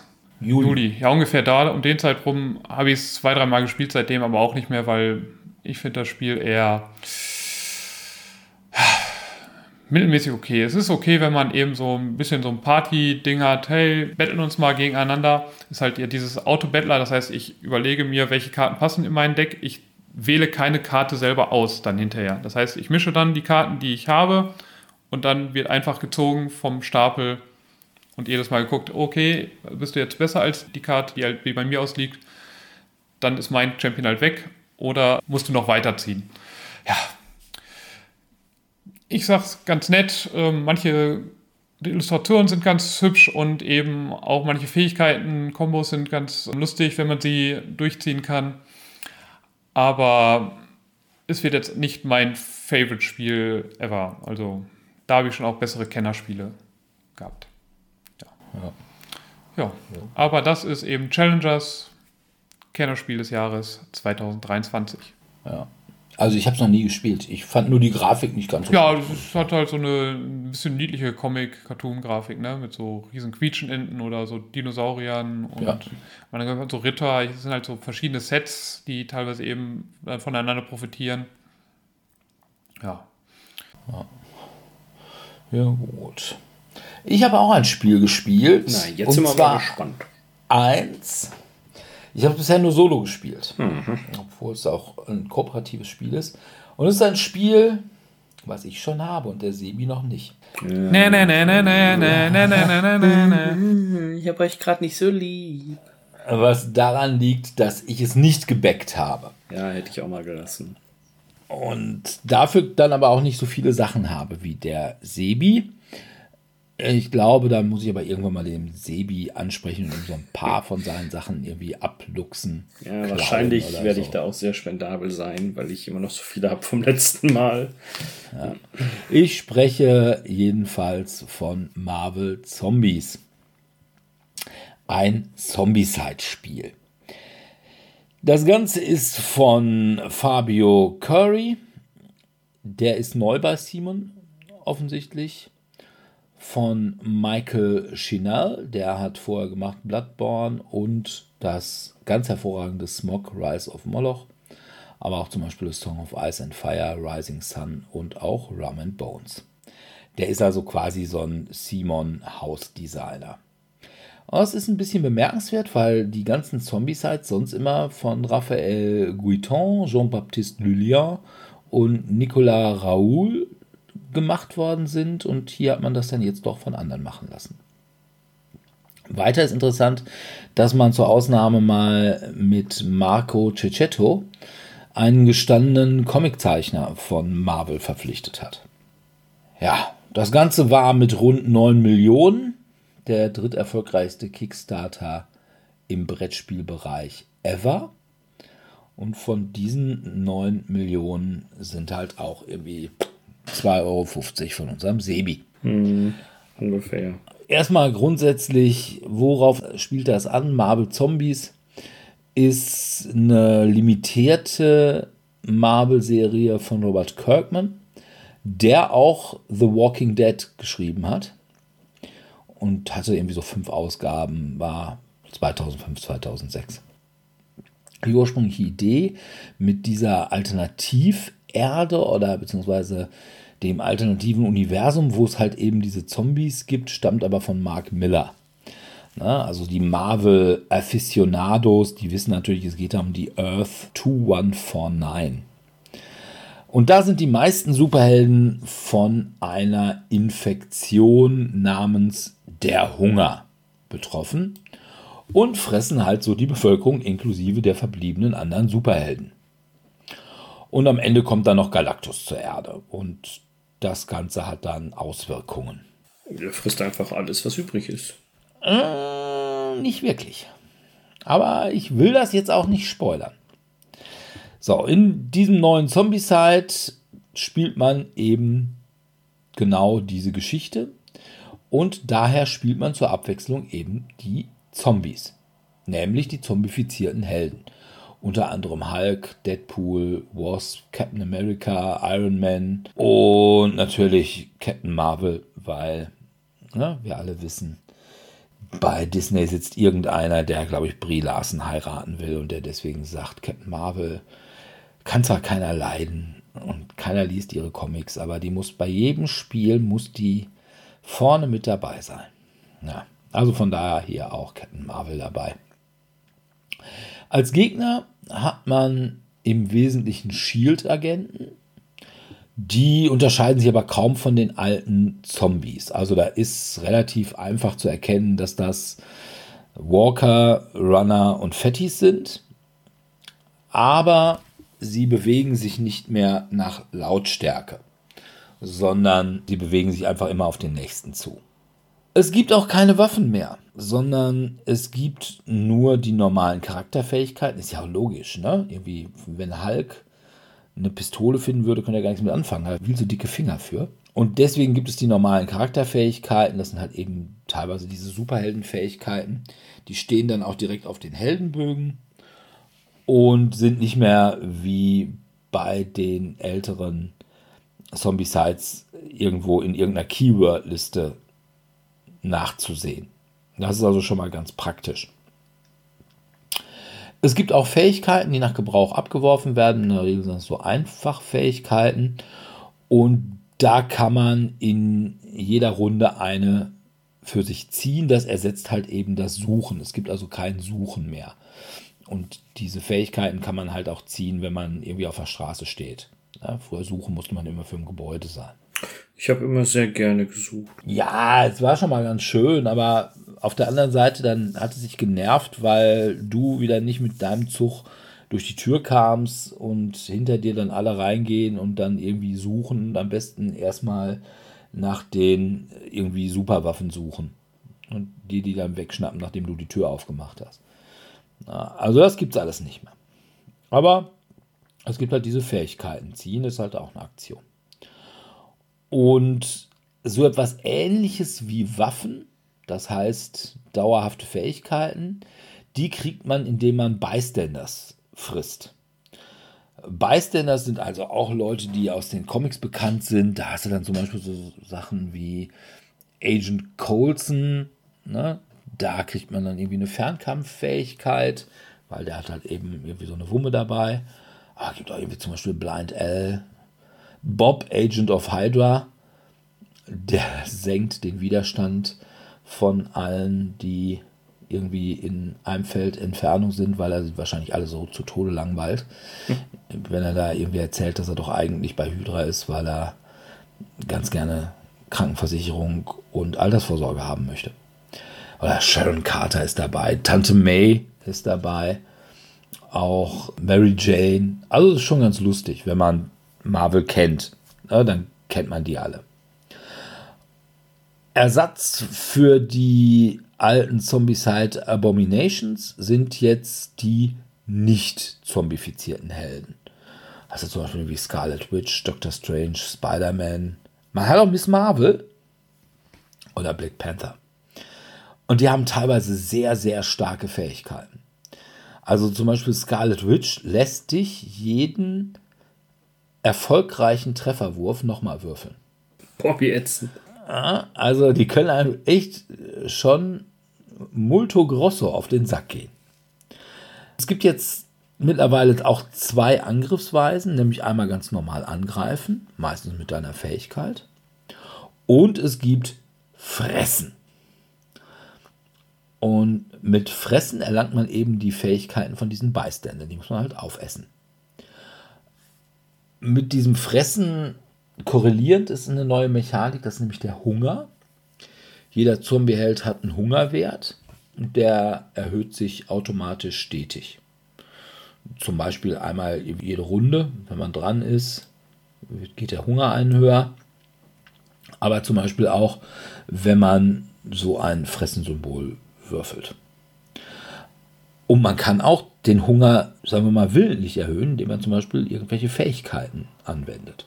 Die haben dann teilweise so Sachen wie erhöhe den Hunger um eins und dann kannst du dieses und jenes machen. Das ist schon ganz schön. Problem ist, wenn der Hunger auf Maximum ist, dann kann der Held nichts anderes tun, als sich bewegen und fressen. Sobald er irgendjemanden auffrisst, geht der Wert wieder auf Null. Mhm.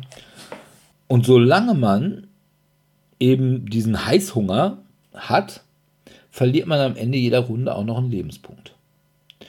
Das ist also so ein zweischneidiges Schwert. Und diese, sag ich mal, zweischneidigen Schwerter äh, mal bei Simon in letzter Zeit öfters mal. Also du hast das bei The Others und du hast das auch bei Cthulhu Death May Die. Und das ist eigentlich eine wirklich sehr, sehr schöne Mechanik. Ja, was soll ich sagen? Das Ganze ist höllenschwer. Kommt ein bisschen auch drauf an, wen du als erste Helden-Abomination ziehst. Also es gibt da einige, mit denen kommt man schon ganz gut klar, aber wie gesagt, ein Scarlet Witch, wo du wirklich jeden Treffer neu würfeln musst, die macht schon keinen Spaß. Also, das ist schon echt hart.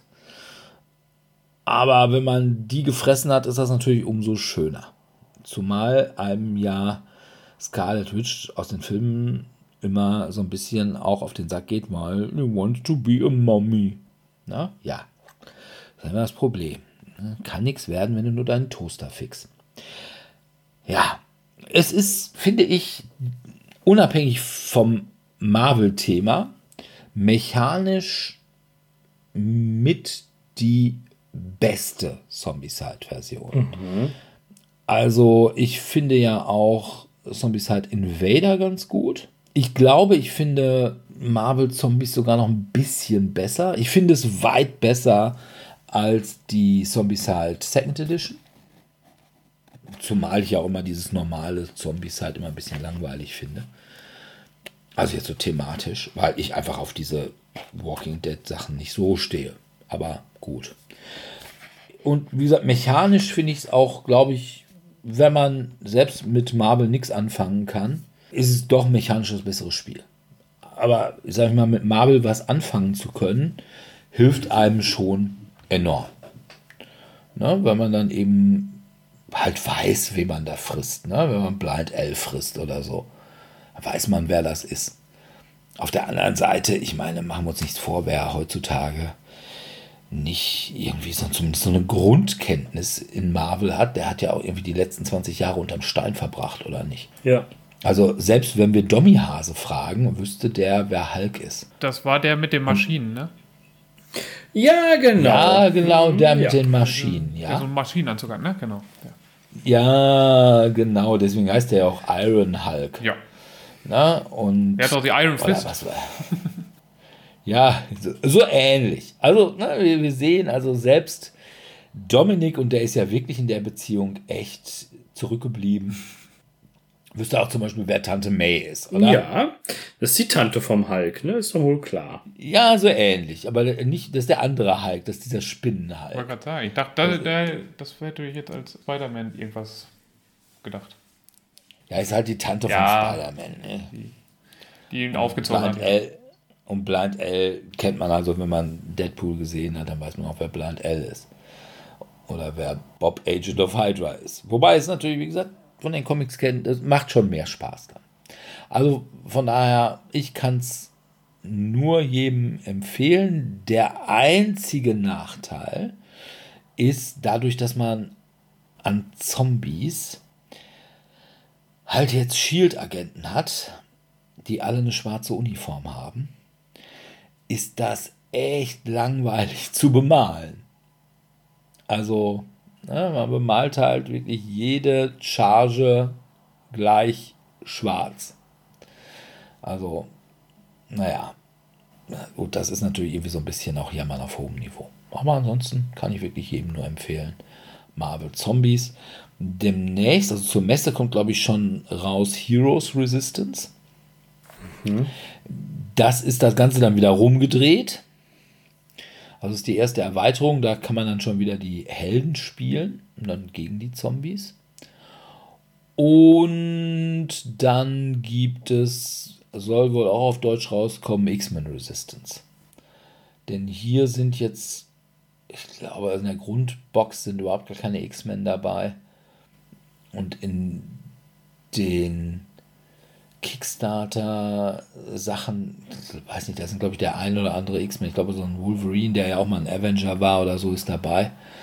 Aber bei X-Men Resistance, da hat man dann eben auch die ganzen X-Men dabei. Also von daher, die X-Men Resistance Erweiterung ist sicherlich eine Erweiterung, die ich mir auf jeden Fall holen werde dazu. Ja, von daher, Marvel Zombies.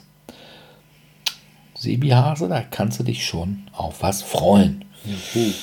Aber du musst sie natürlich auch alle bemalen. Sonst kann man sie nicht spielen. Sonst kann man das nicht spielen. Das Außer mal vielleicht wie ich zur Probe für alleine. Ah ja, zur Probe für alleine. Ja, aber das ist ein schöner Übergang zu dem Spiel, das ich habe, zur Probe für alleine. Ich habe das Spiel gekauft, weil es tatsächlich eine Empfehlung der Bundeszentrale für politische Bildung war. Ja, was soll ich sagen? Es ist gar nicht so schrecklich wie erwartet. Es ist ein Spiel von Nicole Stiel und Till Meyer. Das sagte mir jetzt erstmal gar nichts. Dann weiß ich, wer das ist. Doch, Till Meyer kenne ich. Ach was. Und Ja, auch persönlich. Ja, nee, der hat eigentlich ein ganz interessantes Spiel gemacht. Und zwar ist es für drei bis sechs Spieler, dauert circa vier Stunden, was noch echt geschmeichelt ist. Wir haben echt ewig gedauert für die erste Runde. Und zwar ist es Colony. Bei Colony übernehmen die Charaktere verschiedene, ja, wie soll ich es formulieren? Wir sind Kolonialherren und übernehmen ein Land. Es gibt erschreckend viele Parallelen zu existierenden Ländern wie Nord- und Südamerika bei der Invasion durch Kolumbus. Es gibt erschreckende viele Parallelen zu Afrika und Europa. Und inhaltlich ist es tatsächlich auch angesetzt als ein Lehrspiel, welches das Ziel hat, dass sich die Spieler damit auseinandersetzen, dass man als Kolonialherr, egal welchen Weg man eingeht, inhaltlich immer schreckliches Leid über die Leute bringt, die vorher dort waren. Gespielt wird das Ganze in Runden, in denen unterschiedliche ja, Ressourcen und Ereignisse hinzukommen und diesbezüglich auch nach jeder Runde das Ganze immer etwas komplexer machen. Wir haben bis dato erst eine Runde gespielt. Es geht am Anfang erstmal darum, Minen zu bauen, Plantagen zu anzulegen, die Kolonie überhaupt hochzuziehen Und später kann man dann auch anfangen, koloniale Heere aufzustellen, die zum einen natürlich helfen, die Aufständischen der Ureinwohner ein bisschen äh, kleiner zu machen. Andererseits hat man dann auch, so wie bei Risiko, die Möglichkeit, ja, äh, ich finde das Nachbarstädtchen stört, ich mache das mal eben platt. Ja. Ich find's von der Idee her gut. Es ist, glaube ich, für die Schüler, mit denen ich es eigentlich spielen wollen würde, noch zu schwer, denn man braucht schon eine gewisse Vorerfahrung mit Spielen und sei es auch nur, dass man bereit ist, sich an die Regeln zu halten. Ja. Also ich finde es gar nicht schlecht, muss ich sagen, aber es ist halt auch speziell. Ja, also hättest du was gesagt, das hättest du sogar von mir haben können, Ach, weil das hat mir Till nämlich tatsächlich mal zugeschickt. Mhm als wir über das Thema Rassismus in Spielen, ne, Mombasa und solche mhm. Geschichten sprachen. Mhm. Und da hatte er mich mal einfach irgendwie angemeldet und gesagt, du, wir haben da ein Spiel gemacht und zwar dieses Kolonie ist ja. im Auftrag gemacht worden, glaube ich, von der EU. Mhm. Und hatten dann eben auch so multikulturell, also es ist also nicht nur von den beiden, sondern es gab dann irgendwie auch so ein ganzes Team, die daran gearbeitet haben. Unter anderem eben auch Vertreter von der Black Community oder so oder auch eben aus den Staaten, die dann eben kolonialisiert worden sind. Das bildet nicht hundertprozentig die Kolonialisierung. Nee, dafür wäre es auch zu eingeschränkt, aber es bietet. Ja, vor allem es gibt. Ab. Ja, aber zum Beispiel gibt es so gewisse Sachen, die haben wir auch bewusst rausgelassen, wie zum Beispiel den Dreieckshandel. Ja, ja, klar. Ne? Mhm. Also den haben sie nicht mit reingenommen. Es ist natürlich, Ah, das hatte ich auch gesagt, es ist erstmal, es sieht schon sehr trocken aus. Ja. Das muss man sicherlich sagen. Also es ist jetzt nicht irgendwie so ein Colonization oder irgendwie so. Also das Spieldesign, dabei, so ein bisschen. Die Optik verkauft mit. Es wurde auch abverkauft, wo ich es gekauft habe. Ich habe es auch recht günstig geschossen. Ich glaube 10 Euro pro Spiel. Ähm, ich habe es in erster Linie aus pädagogischer Sicht gekauft.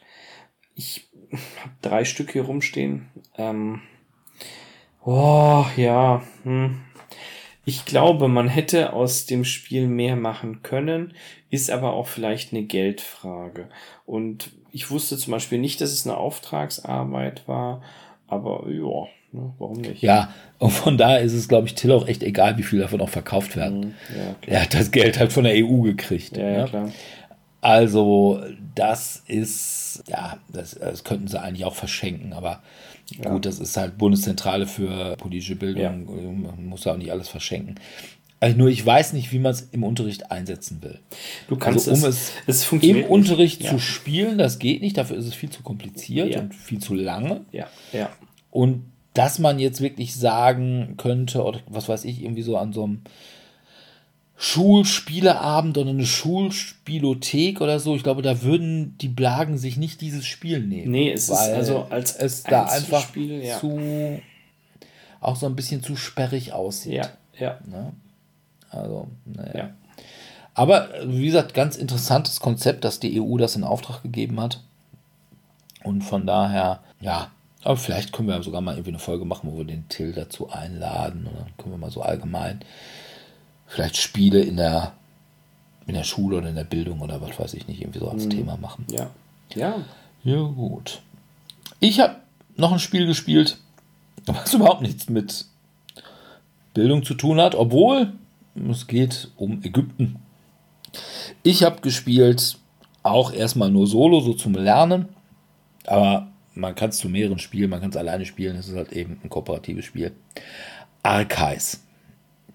Archives ist von einer sehr illustren Autorenrunde und zwar von Antoine Bauser, der Seven Wonders, Ghost Stories oder Hanabi gemacht hat. Corentin Lebrun, der Draftosaurus gemacht hat. Ludovic Montblanc, Draftosaurus, Cash Guns, Mr. Jack, Cyclades, Conan, Cleopatra und die Baumeister, was nicht sonst alles. Und Theo Rivière, der The Loop gemacht hat, Sea of Clouds oder was jetzt auch für das letzte Spiel des Jahres öfters mal genannt worden ist, Sea Salt and Paper. Grundsätzlich handelt es sich dabei um ein Kampagnenspiel Und wir sind eine Gruppe von Archäologen, beziehungsweise so Mitarbeitern, also irgendwie so ein Einheimischer, ich weiß nicht, was er sein soll, Führer oder Übersetzer, keine Ahnung, sowas. Und irgendwie so ein Mechaniker, den man auch noch dabei hat. Also insgesamt fünf verschiedene mögliche Figuren. Und man ist halt nach Ägypten aufgebrochen und will halt irgendeinen so Tutt ausgraben. Und dabei trifft man auf ja, recht mechanische Grabwächter. Dann auf irgendwelche Guldiste. Und ja, äh, andere Grabräuber, die aber eher so freiwirtschaftlich unterwegs sind.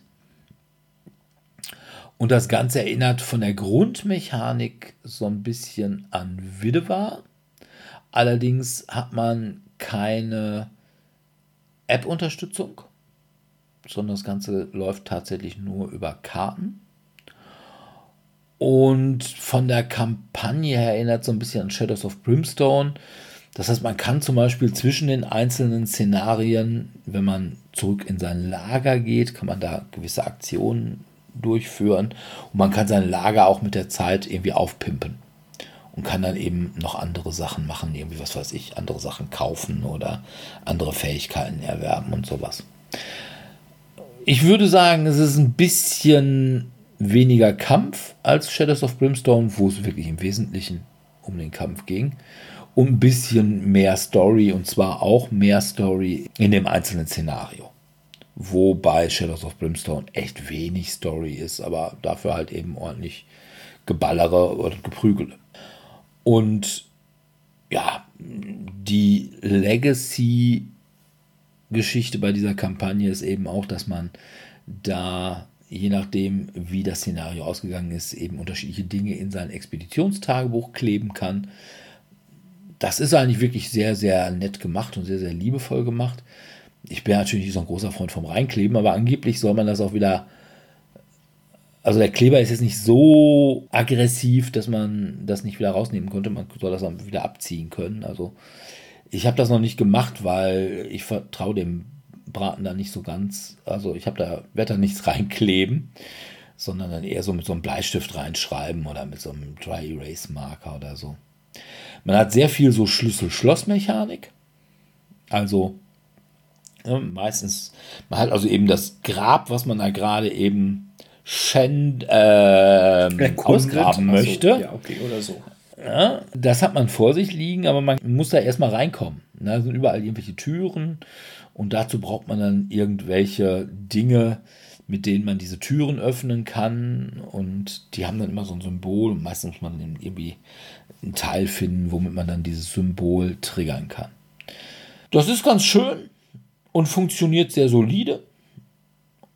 Und ja, hat ein bisschen den Nachteil, es ist halt ein Kampagnenspiel. Nicht? Man braucht halt eben Leute, die äh, Bock haben auf eine Kampagne. Auf der anderen Seite muss ich ehrlich sagen, wie häufig hat man bei Widewar gesagt, oh, wie schön wäre, wenn das jetzt irgendwie so ein bisschen Kampagnenspiel wäre. Ja. Das heißt, wenn man irgendwelche Sachen, die man im ersten Szenario bekommen hat oder ja, wenn man die ins nächste mitnehmen könnte, und jetzt hat man das halt, aber dann eben den Nachteil, dass man das dann tatsächlich nur hat, wenn man auch die Kampagne spielt. Es ist allerdings auch ein freies Spiel möglich und sogar eins, wo man mit vertauschten Rollen, also wo man dann die Wächter des Pharao spielt, die halt eben dafür sorgen müssen, dass da irgendwie diese Drecksgrabräuber da irgendwie nicht bei dir deinen Tutt klauen. Gibt aber auch irgendwie ansonsten dann kannst du mit ganz normal das ganze Spiel nur mit einem zufallsgenerierten Grab. Das geht auch recht gut. Und ja, das ist ein gutes Spiel. Also wirklich gutes Spiel. Ich habe da sehr viel Spaß dran. Ich mag das Thema, ich mag dieses Archäologenthema. Na? Und ja, ich habe schon irgendwie beim letzten Mal gesagt, ich bin ja wirklich froh über jedes gute Archäologenspiel, was einen die Ruinen von Anak vergessen lässt. Und das ist halt eins davon. Und ja, ich kann es nur empfehlen. Es ist erschienen bei Board Game Box. Tommy Hase. Ja, das letzte, was ich noch habe, ist kein neues Spiel, sondern einfach nur eine Weiterung zu einem Spiel, was ich jetzt schon ein bisschen länger habe, ich glaube, dementsprechend auch hier vorgestellt habe, nämlich zu Terraforming Mars Ares Expedition oder Project, glaube ich, auf Englisch. Und da habe ich mir die Erweiterung Entdeckungen gekauft gehabt. Und dort sind drei Module, würde ich mal sagen, drin. Das erste sind verbesserte Phasenkarten. Das heißt, es gibt neue Projekte, die einen die Phasenkarten verbessern lassen. Also für die, die jetzt nochmal so ein bisschen Erinnerung brauchen, wie funktioniert jetzt nochmal Ares Project? Das war so eine Anlehnung an ähm, Race, Race for the Galaxy. Galaxy, dass man verschiedene Phasen hat, fünf verschiedene Phasen und jeder hat die eben auf seiner Hand. Und wenn ich die jetzt ausspiele, dann bekomme ich einen Bonus. Und jeder andere darf trotzdem, also die Standardaktion darf jeder machen, wenn ich die Aktion 1 ausgespielt habe, zum Beispiel jeder kann eine grüne Projektkarte ausspielen, aber ich bekomme noch einen Bonus dazu, zum Beispiel eben dort, ich zahle 3 Millionen Credits weniger für diese Projektkarte, die ich dann in dieser Phase ausspiele. Und dort gibt es jetzt eben durch diese Projektkarten, gibt es jetzt eben neue Projektkarten, die einen die Phasen verbessern lassen. Zum Beispiel muss ich nicht nur 3 Millionen weniger zahlen für die nächste Projektkarte, sondern sogar 6 Millionen. Oder anstatt dass ich bei der Forschung, da zieht jeder zwei Projektkarten und der behält einen davon. Normalerweise darf ich drei Projektkarten ziehen und behalte eine davon. Und es gibt zum Beispiel eine Verbesserung, die lässt mich sogar sechs Projektkarten ziehen und eine davon darf ich behalten. Das ist ganz cool, also weil man eben bessere Aktionen hat. Macht natürlich super viel Spaß, wenn ich diese Bonusaktionen dann triggern kann. Die zweite Komponente sind die Meilensteine. Das heißt, am Anfang werden mehrere Meilensteine gezogen, die eben sagen, wer als erstes acht grüne Projektkarten gespielt hat, der bekommt die drei Siegpunkte. Oder wer als erstes eine Hitzeproduktion von zehn erreicht hat. Oder wer so und so viele Symbole als erstes hat. Bekommt. Das ist ja so hundertprozentig bei Race for the Galaxy geklaut, bei der Erweiterung. Ja, beziehungsweise ist es eigentlich auch so ein bisschen bei sich selbst, also bei Terraforming Mars halt geklaut, weil es da eben auch diese Meilensteine gibt für verschiedene Sachen, die man da holen kann. Genauso wie das nächste Modul, die Auszeichnungen. Da geht es einfach darum, dass du am Ende des Spiels am meisten oder eben am zweitmeisten von irgendwas haben muss. Also du musst die größte Hitzeproduktion haben, die meisten Science-Symbole, die meisten hier Stahlwerk oder Metallwerk, also das sind ja diese Symbole, die mich günstiger Sachen kaufen lassen, dass ich davon am meisten habe. Auch das gab es eben im normalen Terraforming-Maß. Bis jetzt kommen wir ein bisschen zu den Nachteilen. Also eigentlich sind alles ganz cool und ein bisschen Spaß.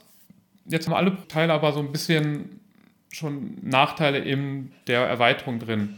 Nämlich bei den verbesserten Phasen, so cool die auch sind, ich muss halt die Karten ziehen, die mich die Phasen verbessern lassen. Das heißt, wenn ich keine Karten ziehe, die mich Phasen verbessern lassen, bekomme ich eben auch keine extra Boni. Das heißt, es kann sein, dass ein Spieler drei, vier Karten schon verbessert hat bei sich und der andere hat noch gar keine verbessert und der, der natürlich schon drei, vier seiner Phasen verbessert hat, der bekommt jedes Mal, jede Runde einen neuen Boni dazu und kann dementsprechend sich wesentlich besser ausbauen und dementsprechend mehr Siegpunkte bekommen. Und die Nachteile von den Meilensteinen und Auszeichnungen sind halt auch, dass es auch ziemlich zufallsbasiert ist, was du ja an Karten einfach bekommst. Und ich glaube, bei den Auszeichnungen war es ja zumindest im normalen Terraforming-Maß so, dass du eine Aktion dafür ausgeben musstest, dass diese Art von Bonus-Siegpunkte aktiviert wird. Das heißt, du musstest eine Aktion dafür ausgeben, dass es überhaupt aktiviert wird. Und zweitens war dann das Risiko, dass du es eben ja am Ende dann doch nicht schaffst. Ne? Das heißt, du aktivierst was, weil du glaubst, du bist dann ganz gut drin, aber eventuell überholt dich jemand oder ist doch besser gewesen da drin. Und hier ist es halt nicht. Also hier liegen die einfach am Anfang aus. Du hast eine, ich weiß jetzt gar nicht, wie viele davon sind in der Box drin. Und du wählst einfach drei davon aus und die sind dann da. Du kannst halt dann gucken natürlich, dass du dann dich in diese Richtung auch entwickelst aber das hängt natürlich auch so ein bisschen vom Kartenglück ab. Oder von deiner, teilweise auch von deiner Fraktion, von deinem Konzern, wie weit der dich da in die Richtung auch leitet.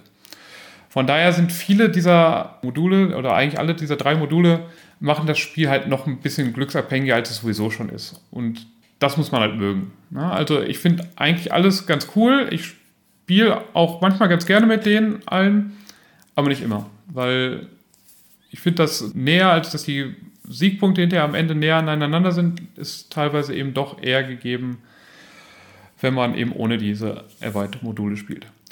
Und noch zum Letzt muss ich noch einen Nachteil sagen dieser Erweiterung. Sie ist einfach zu teuer. Also sie kostet eben 25 Euro ungefähr, wenn man sie jetzt nicht irgendwie in einem Angebot findet. Und ich glaube, Schwerkraftverlagsspiele sind selten im Angebot, glaube ich. Ja, das kann man sein, ja. Und man hat so eine ziemlich große Box und da sind dann 80 Karten und ein paar Tokens drin. Und das fühlt sich halt dann so ein bisschen leer an, als wenn du so eine Packung aufmachst und dann ist da so fast nichts drin. Also ein kleiner Kartenstapel ist da drin und so ein paar Tokens zum Ausstanzen. Und da finde ich, sind 25 Euro dann doch ein bisschen, bisschen viel. Deswegen bin ich auch noch zurückgeschreckt, mir die andere Erweiterung, weil es gibt noch zwei weitere Erweiterungen, die gleichzeitig rausgekommen sind, einmal ist es Krisen, das ist so eine Erweiterung, die einen kooperativ spielen lässt, indem man immer so Krisen hat, die einen die eigene Maschine, die man ja aufbaut, zerstören. Und man versucht trotzdem eben irgendwelche Sachen zu erreichen. Und das zweite ist einfach so eine fünfter und sechster Spieler-Erweiterung, die dann zwar auch ein, zwei Neuerungen reinbringt, aber nur weil damit das Spiel doch ein bisschen balancierter ist, weil das Spiel sonst zu schnell vorbei ist, wenn man nur so wenig machen kann mit sechs Spielern dann hinterher. Das Spiel ist ja jetzt schon ziemlich unterschiedlich, je nachdem, ob ich zu zweit spiele oder zu viert spiele. Wie viel ich da von meiner Maschine dann schaffe. Ja.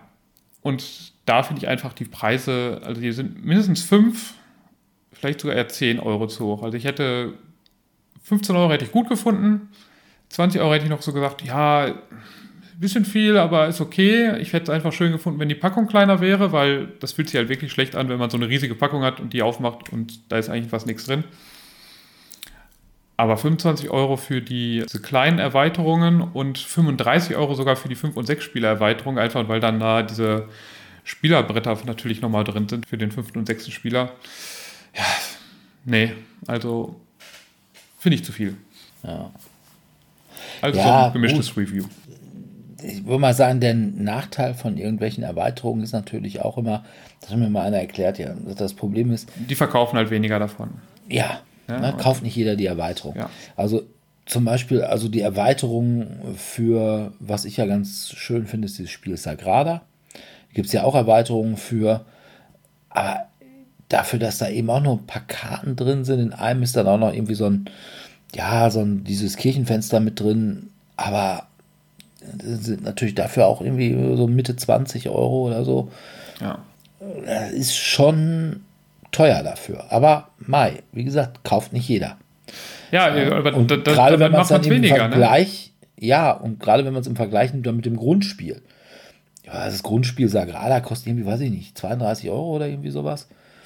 Und ne, dann für nur wenig, weniger, aber weit weniger Inhalt. Aber Ja, da halt, fragt man sich dann, ob man dann doch lieber einfach ein neues Spiel dann kauft, ne? Ja, genau. Und also ist natürlich so ein zweischneidiges Schwert, ne? Also es ist von Anfang an klar, dass weniger davon verkauft wird als vom Hauptspiel. Aber dadurch habe ich weniger Marge und wenn ich, dadurch muss ich halt eigentlich den Preis erhöhen, aber je höher ich den Preis dann wieder setze, desto weniger verkaufe ich auch natürlich von der Erweiterung, weil man natürlich auch so denkt, ja, ich fand das Spiel ganz gut, aber nochmal so und so viel Euro dafür auszugeben, um es nochmal zu erweitern und wenn dann die Erweiterung auch nicht, also der Gegenwert auch nicht stimmt, ja, ist halt schwierig. Aber das ist, da- das ist ja zum Glück nicht meine Aufgabe, das ist die Aufgabe der Publisher und wenn die mit dem Preis zufrieden sind und ist, das halt deren Sache. Ich muss ja jetzt nicht kaufen, also ich werde jetzt wahrscheinlich eben die anderen Erweiterungen nicht kaufen. Ja. Na gut. Ja, ich habe also auch noch ein letztes Spiel und das ist ein Spiel, was ich sogar schon mit Dominik zusammengespielt habe, also nicht zusammen, sondern gegeneinander. Und zwar ist das ein Spiel, bei dem man nicht singen muss, aber vielleicht singen sollte. Es ist das Spiel Hossa von Andrea Meyer, die, boah, was hat sie gemacht? Stimmvieh ist vielleicht so ein Spiel, was man, ich habe das noch nie gespielt, ich habe das nur mal immer gesehen im Laden. Ja, und worum geht's? Einfach gesagt, Lieder mit Wörtern finden. Also man zieht ein Wort, da steht da auch immer mehrsprachig drauf und es gibt dann drei Stufen. Entweder man kann ein Lied nennen, wo dieses Wort drin vorkommt. im Refrain oder in der Strophe. Also was weiß ich, wenn das Wort Rose drin vorkommt. Da kann man sagen, ah, hier, A Poisoned Rose von Elvis Costello. Das, da kriegt man einen Punkt vor. Und zwei Punkte kriegt man, wenn man sogar die Textstelle zitieren kann, wo dieses Wort drin vorkommt. Und drei Punkte gibt es, glaube ich, wenn du das Lied dann also quasi auch die Stelle singen kannst. Und du kriegst auch immer noch immer einen Punkt, wenn du mitsingen kannst. Also wenn du bei anderen mitsingen kannst, ne? Ja. jemand anderes. Okay, es klingt Punkt. witzig. Gruppensingen. Ja, es ist super witzig. Wobei man sagen müssen, weißt du, Punkte bei solchen Spielen, ja, scheißegal. Ja, also, das spielst du, weil du echt Spaß dran hast. Das ist genauso, wir hatten, das haben Dominik, ich und noch zwei weitere gespielt. Da haben wir unter anderem auch dieses Hitster gespielt. Da haben wir dieses Hitster kooperativ gespielt und haben wir nur versucht, irgendwie die super längste Reihe hinzukriegen oder so. Ja, das sind einfach Beschäftigungen.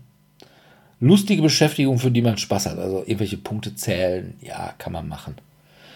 Auf der anderen Seite bin ich mir denn sicher, dass der Dominik wirklich mitsingt oder ob der einfach nur Mund aufmacht und heiße Luft kommen lässt und Du, du, du. ra, ra, ra singt oder irgendwie sowas. Äh, scheißegal. Aber es ist halt super lustig. Es ist natürlich nichts für irgendwelche Leute, die keine Ahnung von Musik haben. Aber es ist natürlich auch richtig cool, wenn du dann nur irgendwelche Lieder nennst, die die anderen nicht kennen. Ja, also, was weiß ich denn nicht, wenn du jetzt irgendwie mit Leuten zusammen dann irgendwelche Kirchenlieder singst, die die anderen dann nicht kennen, ist das praktisch. Aber doof ist, wenn du dann doch Leute dabei hast, die dann doch die Kirchenlieder kannten. Und auf einmal müssen Was- die alle mitsingen. es ist super lustig. Also, wir hatten dieses Spiel gespielt, das war nicht meins und ich habe am nächsten Tag habe ich verzweifelt versucht, dieses Spiel zu finden. Das ist gar nicht mal so einfach, aber irgendwie bei Amazon war es dann doch noch irgendwie zu kriegen. Hossa. Also geschrieben H-O-S-S-A, wie eben bei, wo kam denn Hossa immer? Fester Mexikaner, ne? Von Roy Black, ne? Boah, kann sein, weiß ich nicht. Ja, ich meine Roy Black. Und es ist super lustig.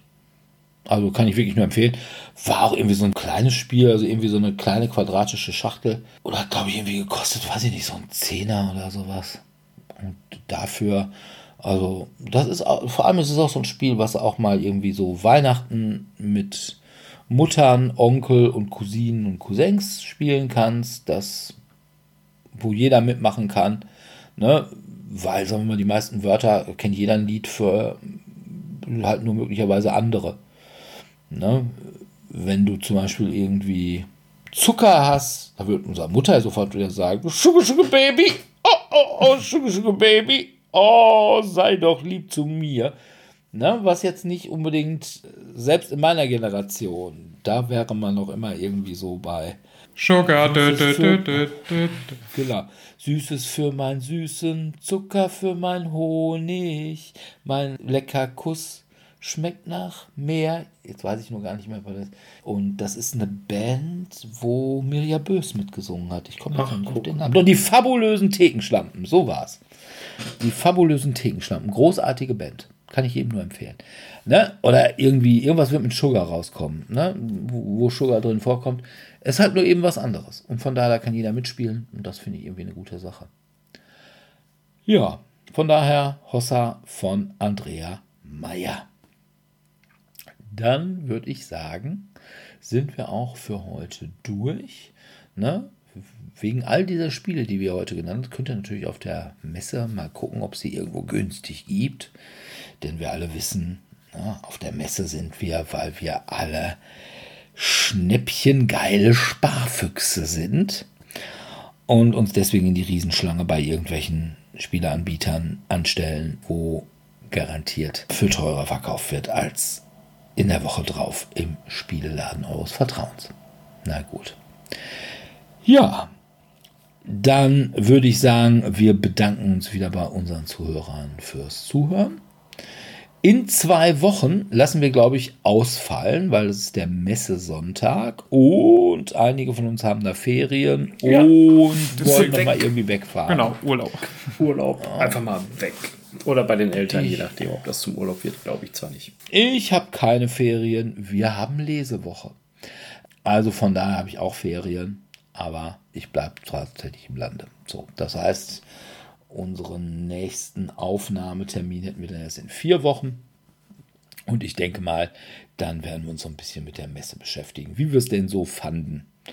Wahrscheinlich so wie es jedes Mal, aber naja, wir wollen mal gucken. Und dann werden wir dann unseren Loot, weil das ist ja das Wichtigste, ne?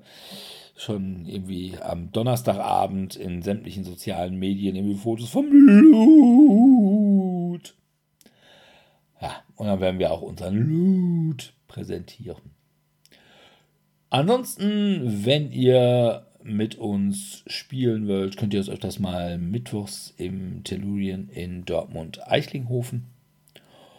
Und ansonsten würden wir uns natürlich freuen, wenn ihr uns mit Sternen bewerft bei iTunes oder uns irgendwelche Likes gebt bei Facebook oder was auch immer. Wenn ihr uns bei eurem Podcatcher eurer Wahl abonniert und auch da all das tut, was man macht, um dem Podcast seiner Wahl seine Liebe zu zeigen. So sei es. Und dann hoffen wir, dass wir uns in zwei Wochen wieder hören und verbleiben bis dahin mit einem freundlichen Tschüss. Ciao, ciao. Tschüss.